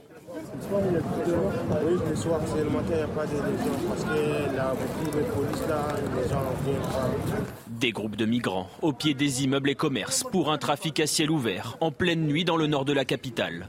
Conséquence, une insécurité grandissante qui affecte les riverains. La chapelle, c'est tous les soirs des bagarres, coups de bouteille, sable, tout, tout, tout ce qui suit. Et c'est invivable maintenant dans le 18e. Ma mère s'est fait agresser pour 50 euros, quoi, parce que euh, le monsieur était tellement en manque qu'il était prêt à était prêt à nous faire du mal quoi pour avoir sa, dose de, crack donc euh, ouais non c'est c'est devenu assez, euh, assez compliqué. Et pour les élus d'opposition, les craintes vont au-delà des trafics. Aujourd'hui, quand on a des, euh, des concentrations euh, de, de, problèmes tels que c'est le cas dans le nord-est de Paris, que ce soit sur des publics vulnérables, que ce soit euh, sur des points de fixation de, migrants, évidemment, on cumule énormément les problèmes. Donc, un jour ou l'autre, ce sont les riverains qui, malheureusement, comme ça s'est passé déjà à l'île de Flandre, qui feront la loi eux-mêmes, et ça, nous ne souhaitons pas, nous souhaitons intervenir avant. Évacuée à de nombreuses reprises, la colline du Crac n'est peut-être plus mais trafic et insécurité continuent bel et bien de régner porte de la chapelle. Allez, ce qui nous amène à 8h16, le rappel de l'actualité avec Marine Sabourin.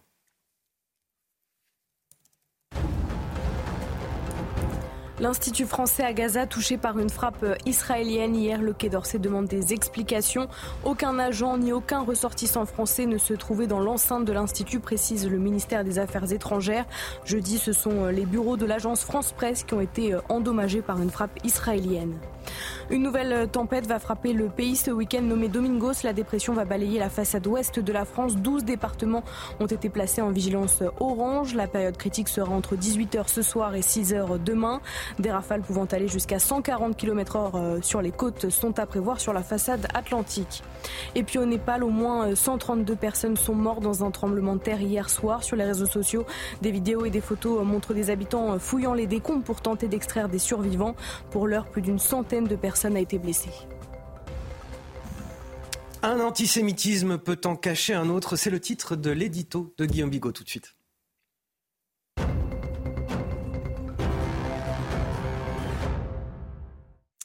Mon cher Guillaume, est-ce que la critique de la riposte israélienne à l'attaque du 7 octobre a, libéré la parole antisémite selon vous? C'est très difficile de le contester, euh, Anthony, parce que bien sûr qu'on a le droit, on a peut-être même le devoir d'être bouleversé par euh, euh, le sort des otages ou des victimes à Gaza. Bien sûr qu'on peut estimer qu'Israël a eu la main un peu lourde dans ses bombardements ou frappes à côté de sa cible. Bien sûr qu'on pourrait considérer qu'il y aurait d'autres techniques et que la vengeance d'un plat qui se mange froid. Bien sûr qu'on pourrait rappeler que Netanyahou n'a jamais cessé de soutenir le Hamas pour diviser l'autorité palestinienne. Mais mais ce n'est pas de ça, à mon avis, du tout dont il s'agit. La critique des bombardements offre surtout le prétexte à l'expression d'un antisémitisme vraiment décomplexé. D'abord, un antisémitisme parlementaire, avec LFI qui refuse de qualifier des assassins d'enfants de terroristes. Un antisémitisme de service public, avec un Guillaume Meurice qui traite le Premier ministre israélien de nazi sans prépuce. Un antisémitisme jeune, avec ses ados dans le métro qui se chantent et qui se disent fiers d'être nazis un antisémitisme même de ménagères de moins de 50 ans, avec cette influenceuse qui compare un bébé brûlé vif avec une recette de cuisine. Depuis le 7 octobre, il n'y a pas seulement des envies de pogrom au Daghestan, il y a en France un antisémitisme d'atmosphère. La critique de la politique d'Israël sert surtout à cracher sa haine des juifs. Euh, c'est le cas pour euh, Guillaume Meurice, il met pourtant en avant son droit à l'humour. Bah effectivement, et on invoque d'ailleurs pour le défendre le fameux esprit Charlie et l'absolutisation de la liberté d'expression, du droit de rire de tout, euh, etc. Moi, à mon avis, c'est un contresens. Pourquoi? D'abord parce que se moquer du bourreau et se moquer de la victime, c'est jamais la même chose. Ensuite, parce qu'on a le droit de rire de tout, en effet, mais pas tout le temps et pas avec tout le monde. D'ailleurs, je mets au défi M. Meurice de comparer, euh, disons, euh, Mahomet à Hitler, par exemple. On attend cette blague. À mon avis, elle ne viendra pas. Donc en fait, soit M. Meurice est un idiot, soit il nous prend pour des idiots. Car euh, comparer Netanyahou à un nazi, c'est exactement reprendre les éléments de langage du Hamas. N'est plus très drôle depuis que le Hamas a montré son vrai visage, c'est-à-dire celui de SS à barbe et à turban.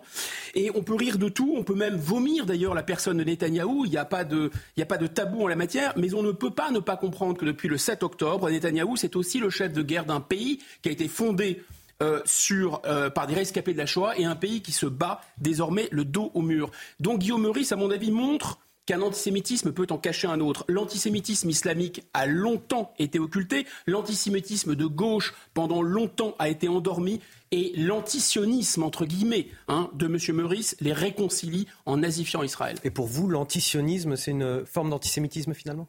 Il faut reprendre le terme antisionisme. L'antisionisme, c'est polysémique, c'est un terme assez trompeur. Ça peut revêtir au moins deux sens. Soit il y a un antisémitisme, enfin un antisionisme qui est conjoncturel. Et là, s'il est juste synonyme de la critique de la politique israélienne, de la politique de colonisation de la Cisjordanie par exemple, alors beaucoup de juifs et même d'israéliens sont antisionistes hein, et donc ne sont pas Mais généralement, et surtout, Anthony, depuis le 7 octobre, cet antisionisme dont on parle, c'est un antisionisme que j'appellerais structurel, c'est-à-dire c'est le déni du droit à l'existence d'Israël. Allez, je veux bien faire une concession. En théorie, certains juifs orthodoxes, par exemple, ou certains historiens peuvent estimer, et ont même le droit d'estimer, que la création d'État d'Israël en 1947-48 était une mauvaise idée. Et pourtant, ils ne sont pas antisémites, c'est sûr.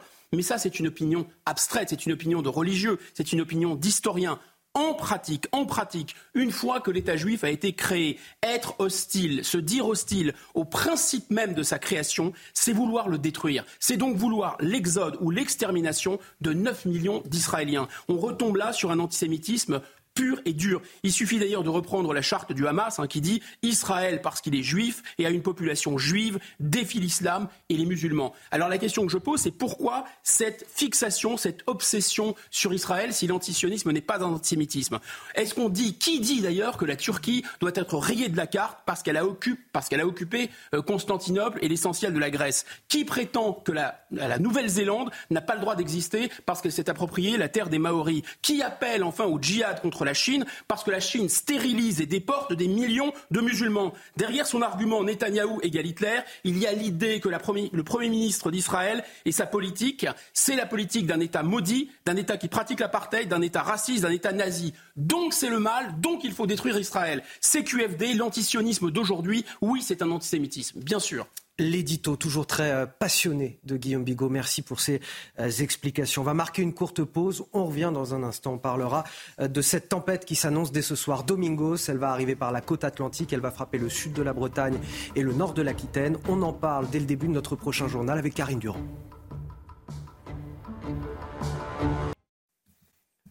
8h29 sur CNews, dernière ligne droite de votre matinale week-end, toujours avec Marine Sabourin pour les Guillaume Bigot, Arnaud Benedetti, Elodie Huchard et Karine Durand pour la météo. Voici les titres de votre journal de 8h30 et avec la météo justement. Ces dégâts causés par le violent passage de la tempête Karan, 325 000 foyers étaient toujours privés d'électricité hier soir. Alors il faut s'adapter, d'autant plus qu'une nouvelle tempête est attendue aujourd'hui. Et on verra cela dans notre journal justement avec Karine dans un instant. Au Proche-Orient, pas de trêve possible avec le Hamas, selon Benjamin Netanyahou. Tzal poursuit ses bombardements. Ils ont notamment visé une ambulance ou encore une école, tout occupé par les terroristes du Hamas, selon l'armée israélienne. Les expulsions des personnes en situation irrégulière sont au cœur des préoccupations de Gérald Darmanin depuis l'attaque d'Arras. Chaque jour, le ministre de l'Intérieur publie les statistiques sur les réseaux sociaux alors que le projet de loi immigration est étudié ce lundi au Sénat. On verra justement le profil des personnes concernées par ces expulsions dans un instant. Restez toujours extrêmement vigilants dans les prochains jours. Ce sont les mots d'Emmanuel Macron hier au sinistré de la tempête Karan. Tempête qui, je le rappelle, a coûté la vie à deux personnes. Plus de 300 euh, 000 foyers étaient toujours privés d'électricité hier soir, alors que les dégâts commencent tout juste à être euh, évalués. Une nouvelle dépression est attendue euh, ce soir, baptisée Domingos. Karine Durand, en quoi cette dépression est-elle différente de la précédente? Alors, elle est plus généralisée que Karan, mais elle est aussi euh, un peu moins intense. Alors, c'est quand même une vraie tempête, hein, mais une tempête modérée, classique pour cette époque de la saison. Elle ne concerne pas les mêmes départements exactement. Le plus fort de la tempête est attendu euh, cette nuit, globalement entre 20h euh, et 7h du matin, sur le centre-ouest, avec des départements qui ont été placés en vigilance orange par Météo France. Pour le vent, la Vendée, les Deux-Sèvres, la Vienne, la Charente-Maritime, la Charente, la Gironde. Mais attention aussi à ce qui va se passer un petit peu plus tard Quelques heures après, du côté de la Méditerranée, dans le Var et les Bouches du Rhône, un risque de vape submersion qui sera étendu aux Alpes-Maritimes un peu plus tard. Et puis, on a également des départements en jaune pour le vent sur une grande partie du pays parce que la tempête va être très forte sur le centre-ouest, mais elle va être quand même présente comme un simple coup de vent sur les trois quarts de la France. Alors, il faut faire attention aussi aux vagues qui vont être une fois de plus importantes, 8 à 9 mètres de vagues du côté de la, la pointe bretonne et jusqu'à 12 mètres sur la côte atlantique. On peut craindre aussi un risque de surcôte sur le golfe de Gascogne en particulier. Et puis, il y aura de fortes pluies, 50 mm supplémentaires de pluie sur le centre-ouest sur des, zones qui sont vraiment euh, déjà saturées d'eau, ce qui veut dire que les arbres vont tomber très facilement. Et puis on aura du vent fort, pas tempétueux mais fort sur la Manche, notamment la Bretagne, la Normandie, euh, des zones où les arbres ont déjà été fragilisés, donc ils seront une fois de plus secoués. Ils risquent encore de tomber. Merci euh, Karine Durand. Tout à l'heure, un petit peu avant 9h, on fera un point complet sur la météo de, votre week-end. Hier soir, je le disais, 325 000 foyers étaient encore privés d'électricité, essentiellement en Bretagne et en Normandie. C'est forcément là où on voit toute son importance quand on ne peut plus avoir de lumière ni de quoi se chauffer. Mais alors pour les euh, commerçants comme pour les particuliers, il faut euh, s'adapter. Reportage à Riec-sur-Bellon avec Jean-Luc Thomas et Jérôme Rampenou. Le récit est signé Aminata Demphal. Oui, je peux plus rien faire, toi. Je peux pas envoyer de mail ni rien. Depuis le passage de la tempête, Thierry et Isabelle s'éclairent à la bougie.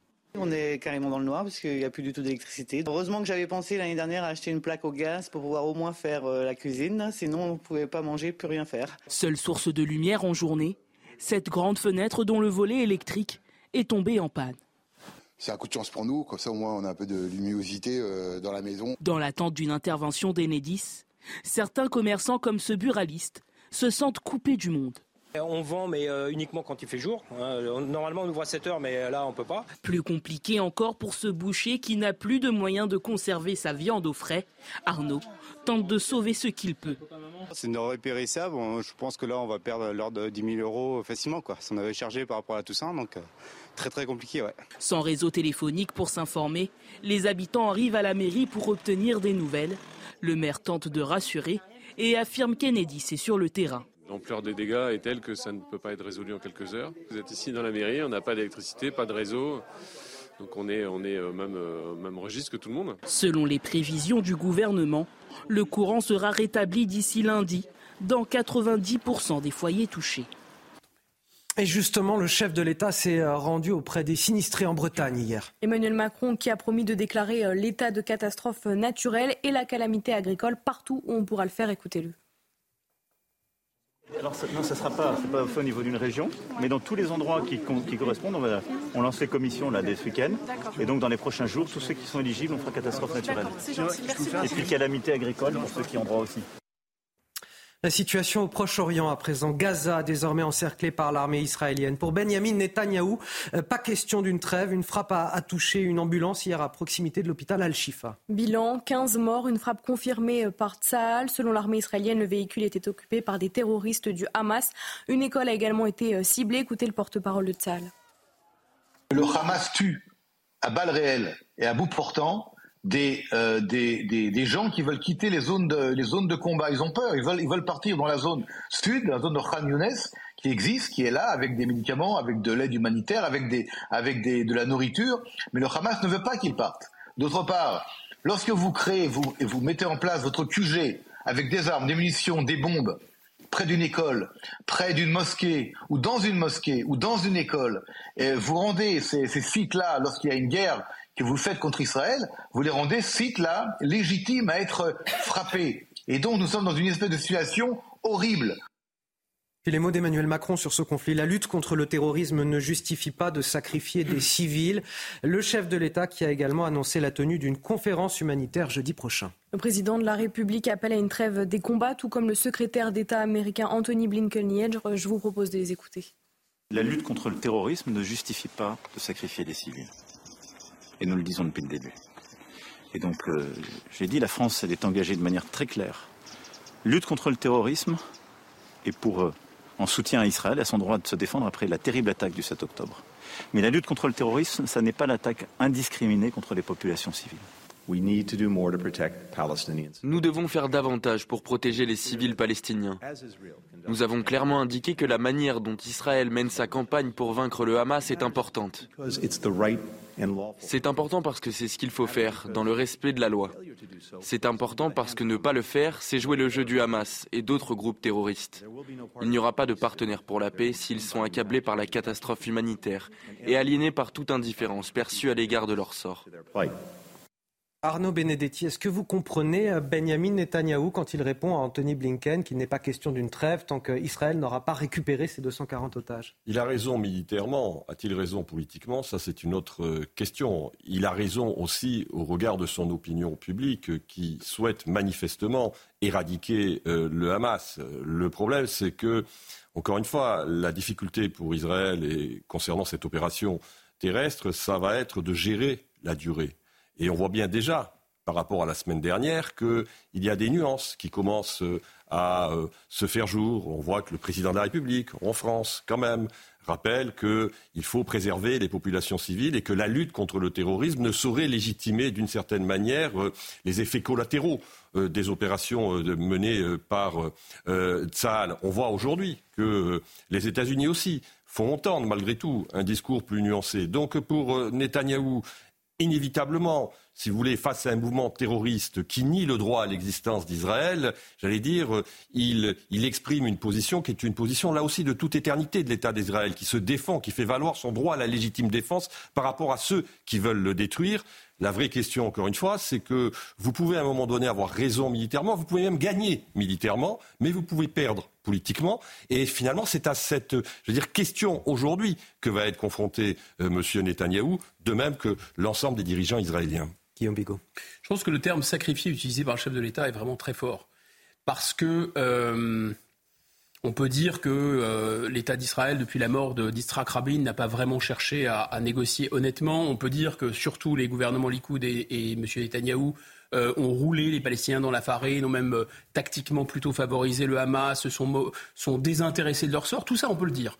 On peut le dire aussi qu'il y a un risque assumé de pertes civiles dans les bombardements, mais sacrifié non. Tsahal a quand même demandé à la population civile du nord de Gaza de se déplacer vers le sud de Gaza et, euh, ils n'ont pas euh, démarré les bombardements tout de suite. Donc je pense que ce qui est raisonnable de faire, c'est de faire pression sur Israël, mais je rappelle aussi sur l'Égypte, pour que euh, des vivres, des médicaments, de l'eau soient acheminés auprès des populations civiles qui sont bloquées dans le sud de Gaza. Ça, oui.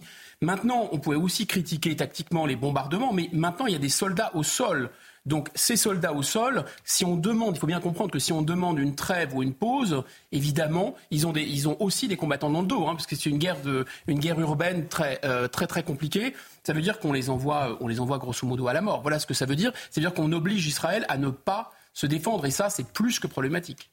les conséquences du conflit au, Proche-Orient en France à présent et, et au sein de la classe politique une division extrême. On va en parler avec vous, Elodie Huchard. Les dernières prises de, position à, propos de cette situation au sein de la France insoumise et plus spécifiquement les positions de Jean-Luc Mélenchon qui créent des tensions au sein même du mouvement. Et pourtant, les cadres LFI continuent de dire qu'il n'y a pas de problème. Oui, parce que si on regarde la situation aujourd'hui, on a l'impression qu'il y a euh, deux parties distinctes à la France insoumise, ceux qui soutiennent jusqu'au bout euh, Jean-Luc Mélenchon et les autres, parmi lesquels, par exemple, Raquel Garrido, qui s'est exprimée euh, à plusieurs reprises, expliquant, je cite, qu'il fallait changer de mode de fonctionnement, que Jean-Luc Mélenchon ne faisait que nuire à la France insoumise depuis l'affaire Caténin. C'est bien Raquel Garrido, elle est convoquée par la direction de son mouvement pour s'expliquer et au sein de son mouvement, on nous explique que c'est parfaitement normal, parce que si le bureau considère que les pratiques ou prises de position ne correspondent correspondent pas au groupe, c'est normal de demander des explications, qu'il ne faut pas, je cite, en faire toute une histoire. Et on nous explique qu'il y a beaucoup de problèmes avec Raquel Garrido. Or, ces dernières prises de position, un cadre du mouvement me disait de manière très claire à LFI, il n'y a qu'une ligne. Il n'y en a pas deux. Comprenez tous ceux qui ne sont pas d'accord avec Jean-Luc Mélenchon. Ils peuvent aller euh, voir ailleurs. Et certains, d'ailleurs, sont tentés de le faire. Il commence à y avoir euh, des dîners qui sont organisés entre certains membres de la France Insoumise et Julien Bayou, par exemple. Forcément, ça agace au mouvement. On nous dit la gauche caviar, c'est très peu pour nous. Il n'y a pas de diplomatie parallèle chez nous. Personne ne veut monter sur le Titanic à la France insoumise parce qu'au euh, sein de la France insoumise, ils ont conscience d'être le mouvement le plus puissant de la NUPES et donc ils estiment que leurs positions sont claires, qu'elles ne clivent pas. Si certains veulent partir, ils, ils peuvent y aller. C'est sans compter justement sur Raquel Garrido, Alexis Corbière qui étaient là au moment de la création de la France insoumise, qui n'ont pas envie de recevoir de leçons de ceux qui sont arrivés après eux. Merci Elodie euh, Huchard. Le caractère euh, autoritaire euh, de Jean-Luc Mélenchon, est-ce que le fait que cela agace et, qu'il y ait une sorte de fronde qui commence à s'organiser, est-ce que ça n'illustre pas ce sondage que vous voyez justement à l'écran, le fait que la population commence à considérer Jean-Luc Mélenchon comme un danger pour la République? 71% des Français disent oui selon un sondage CSA pour, pour CNews. Et ce sentiment est même majoritaire aussi à gauche, alors de peu, à 52%, mais c'est le cas aussi à gauche. Oui, ce qu'il faut quand même dire, c'est que finalement, LFI euh, utilise une vieille technique de tous les partis euh, de gauche qui sont les partis les plus à gauche de la gauche, c'est-à-dire une technique qui consiste à ne voir qu'une seule tête. C'est ce qu'on appelait au Parti communiste le centralisme démocratique. LFI ne fait que reproduire ce que l'on appelle, ce que l'on appelait du temps du PCF, de la grande époque, le centralisme démocratique. Au temps de Maurice Thorez, il n'y avait pas non plus de lignes foncièrement divergentes.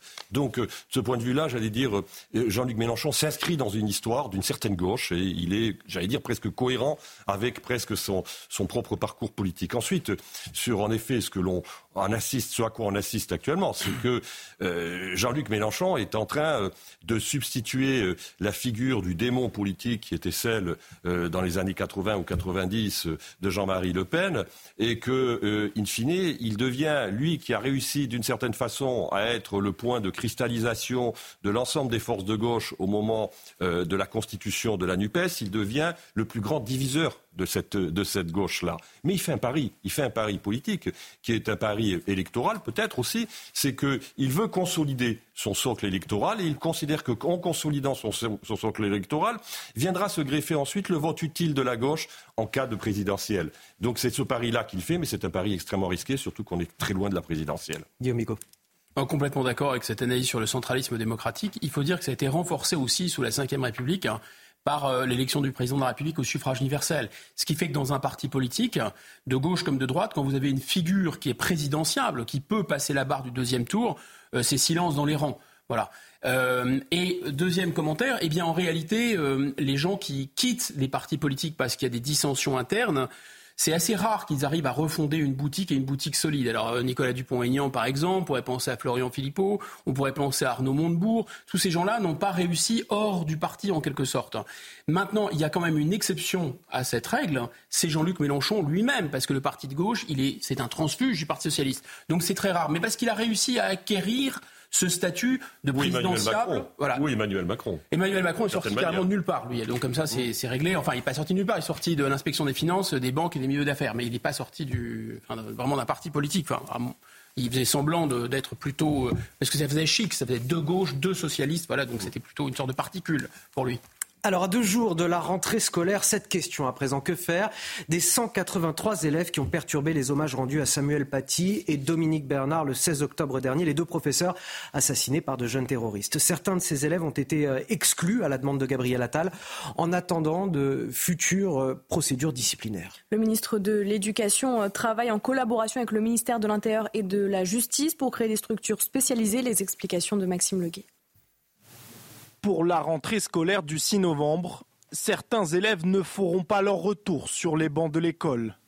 Et pour cause, ils font partie des 183 élèves ayant contesté ou perturbé l'hommage rendu à Dominique Bernard et Samuel Paty.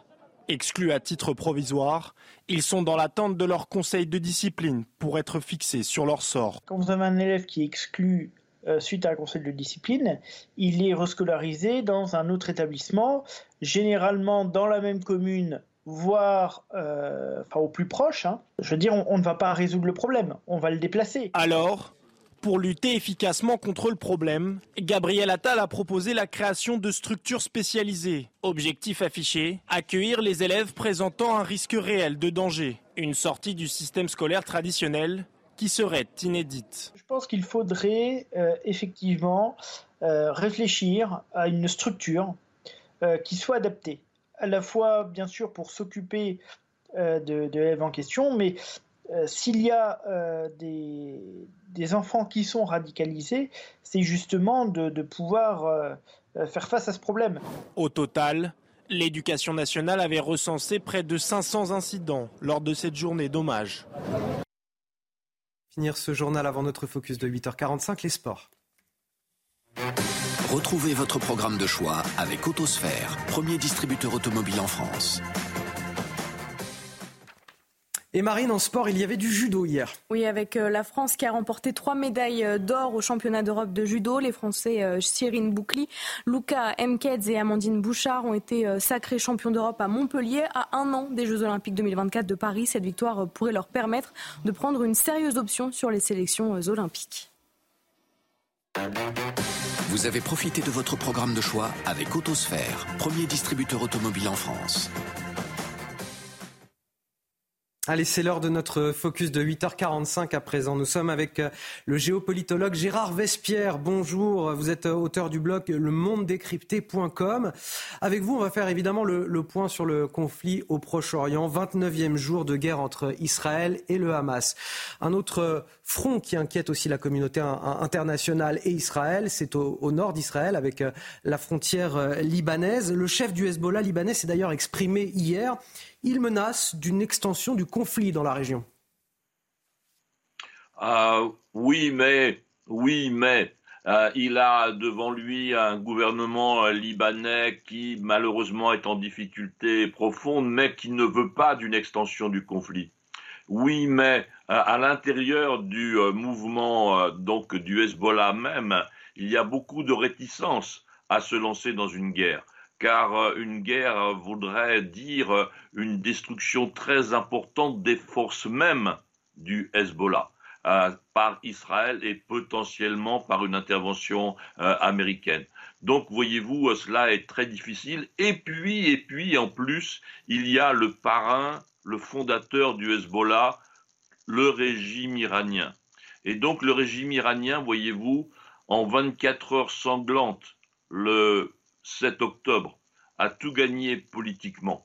Il a gagné euh, l'arrêt du mythe de l'invincibilité d'Israël, il a gagné l'arrêt des accords euh, d'Abraham, il a gagné le leadership du mouvement contre Jérusalem et, et en faveur de la reconquête. Donc il n'a aucun intérêt à passer à une phase militaire. Une autre question cette fois euh, sur le, front de Gaza. On a le Premier ministre israélien euh, qui refuse une trêve temporaire avec euh, le Hamas, contrairement à ce que lui a demandé Anthony Blinken, le secrétaire d'État américain. Il lui avait demandé une pause humanitaire, mais il nous dit non finalement, Benjamin Netanyahou, pas tant qu'on n'aura pas libéré les 240 otages. Voilà, ce n'est pas un non, c'est un non, mais c'est un non si. Donc c'est un non conditionnel. La responsabilité ultime du gouvernement euh, euh, israélien, donc responsabilité physique, responsabilité morale, c'est de libérer effectivement 240 personnes, euh, le plus grand, je dirais, mouvement de prise d'otages qui n'ait jamais été réalisé sur des civils à partir donc de, de régions d'Israël. Et, et voyez-vous, donc cette responsabilité, l'État d'Israël veut l'assumer jusqu'au bout en se montrant inflexible sur la nécessité de libérer les otages. Donc, euh, le Hamas a la possibilité effectivement d'obtenir euh, une ou des trêves, euh, donc d'arrêt des combats momentanés en échange eh bien, des otages de façon globale ou de façon flexible, donc par petit contingent, si je puis dire. Le décryptage du géopolitologue euh, Gérard Vespierre. Merci infiniment d'avoir participé à cette émission, émission qui arrive déjà à sa fin. Il est 8h49 sur CNews. Le temps pour moi de remercier toute mon équipe. Marine Savourin, Guillaume Bigot, Arnaud Benedetti et Elodie Huchard. Vous restez avec nous. Nous, on se retrouve déjà demain à partir de 5h55. Bon pied, bon oeil avec Marine Sabourin. Et tout de suite sur CNews, vos programmes continuent. C'est euh, l'heure des pros avec euh, Elliot Deval.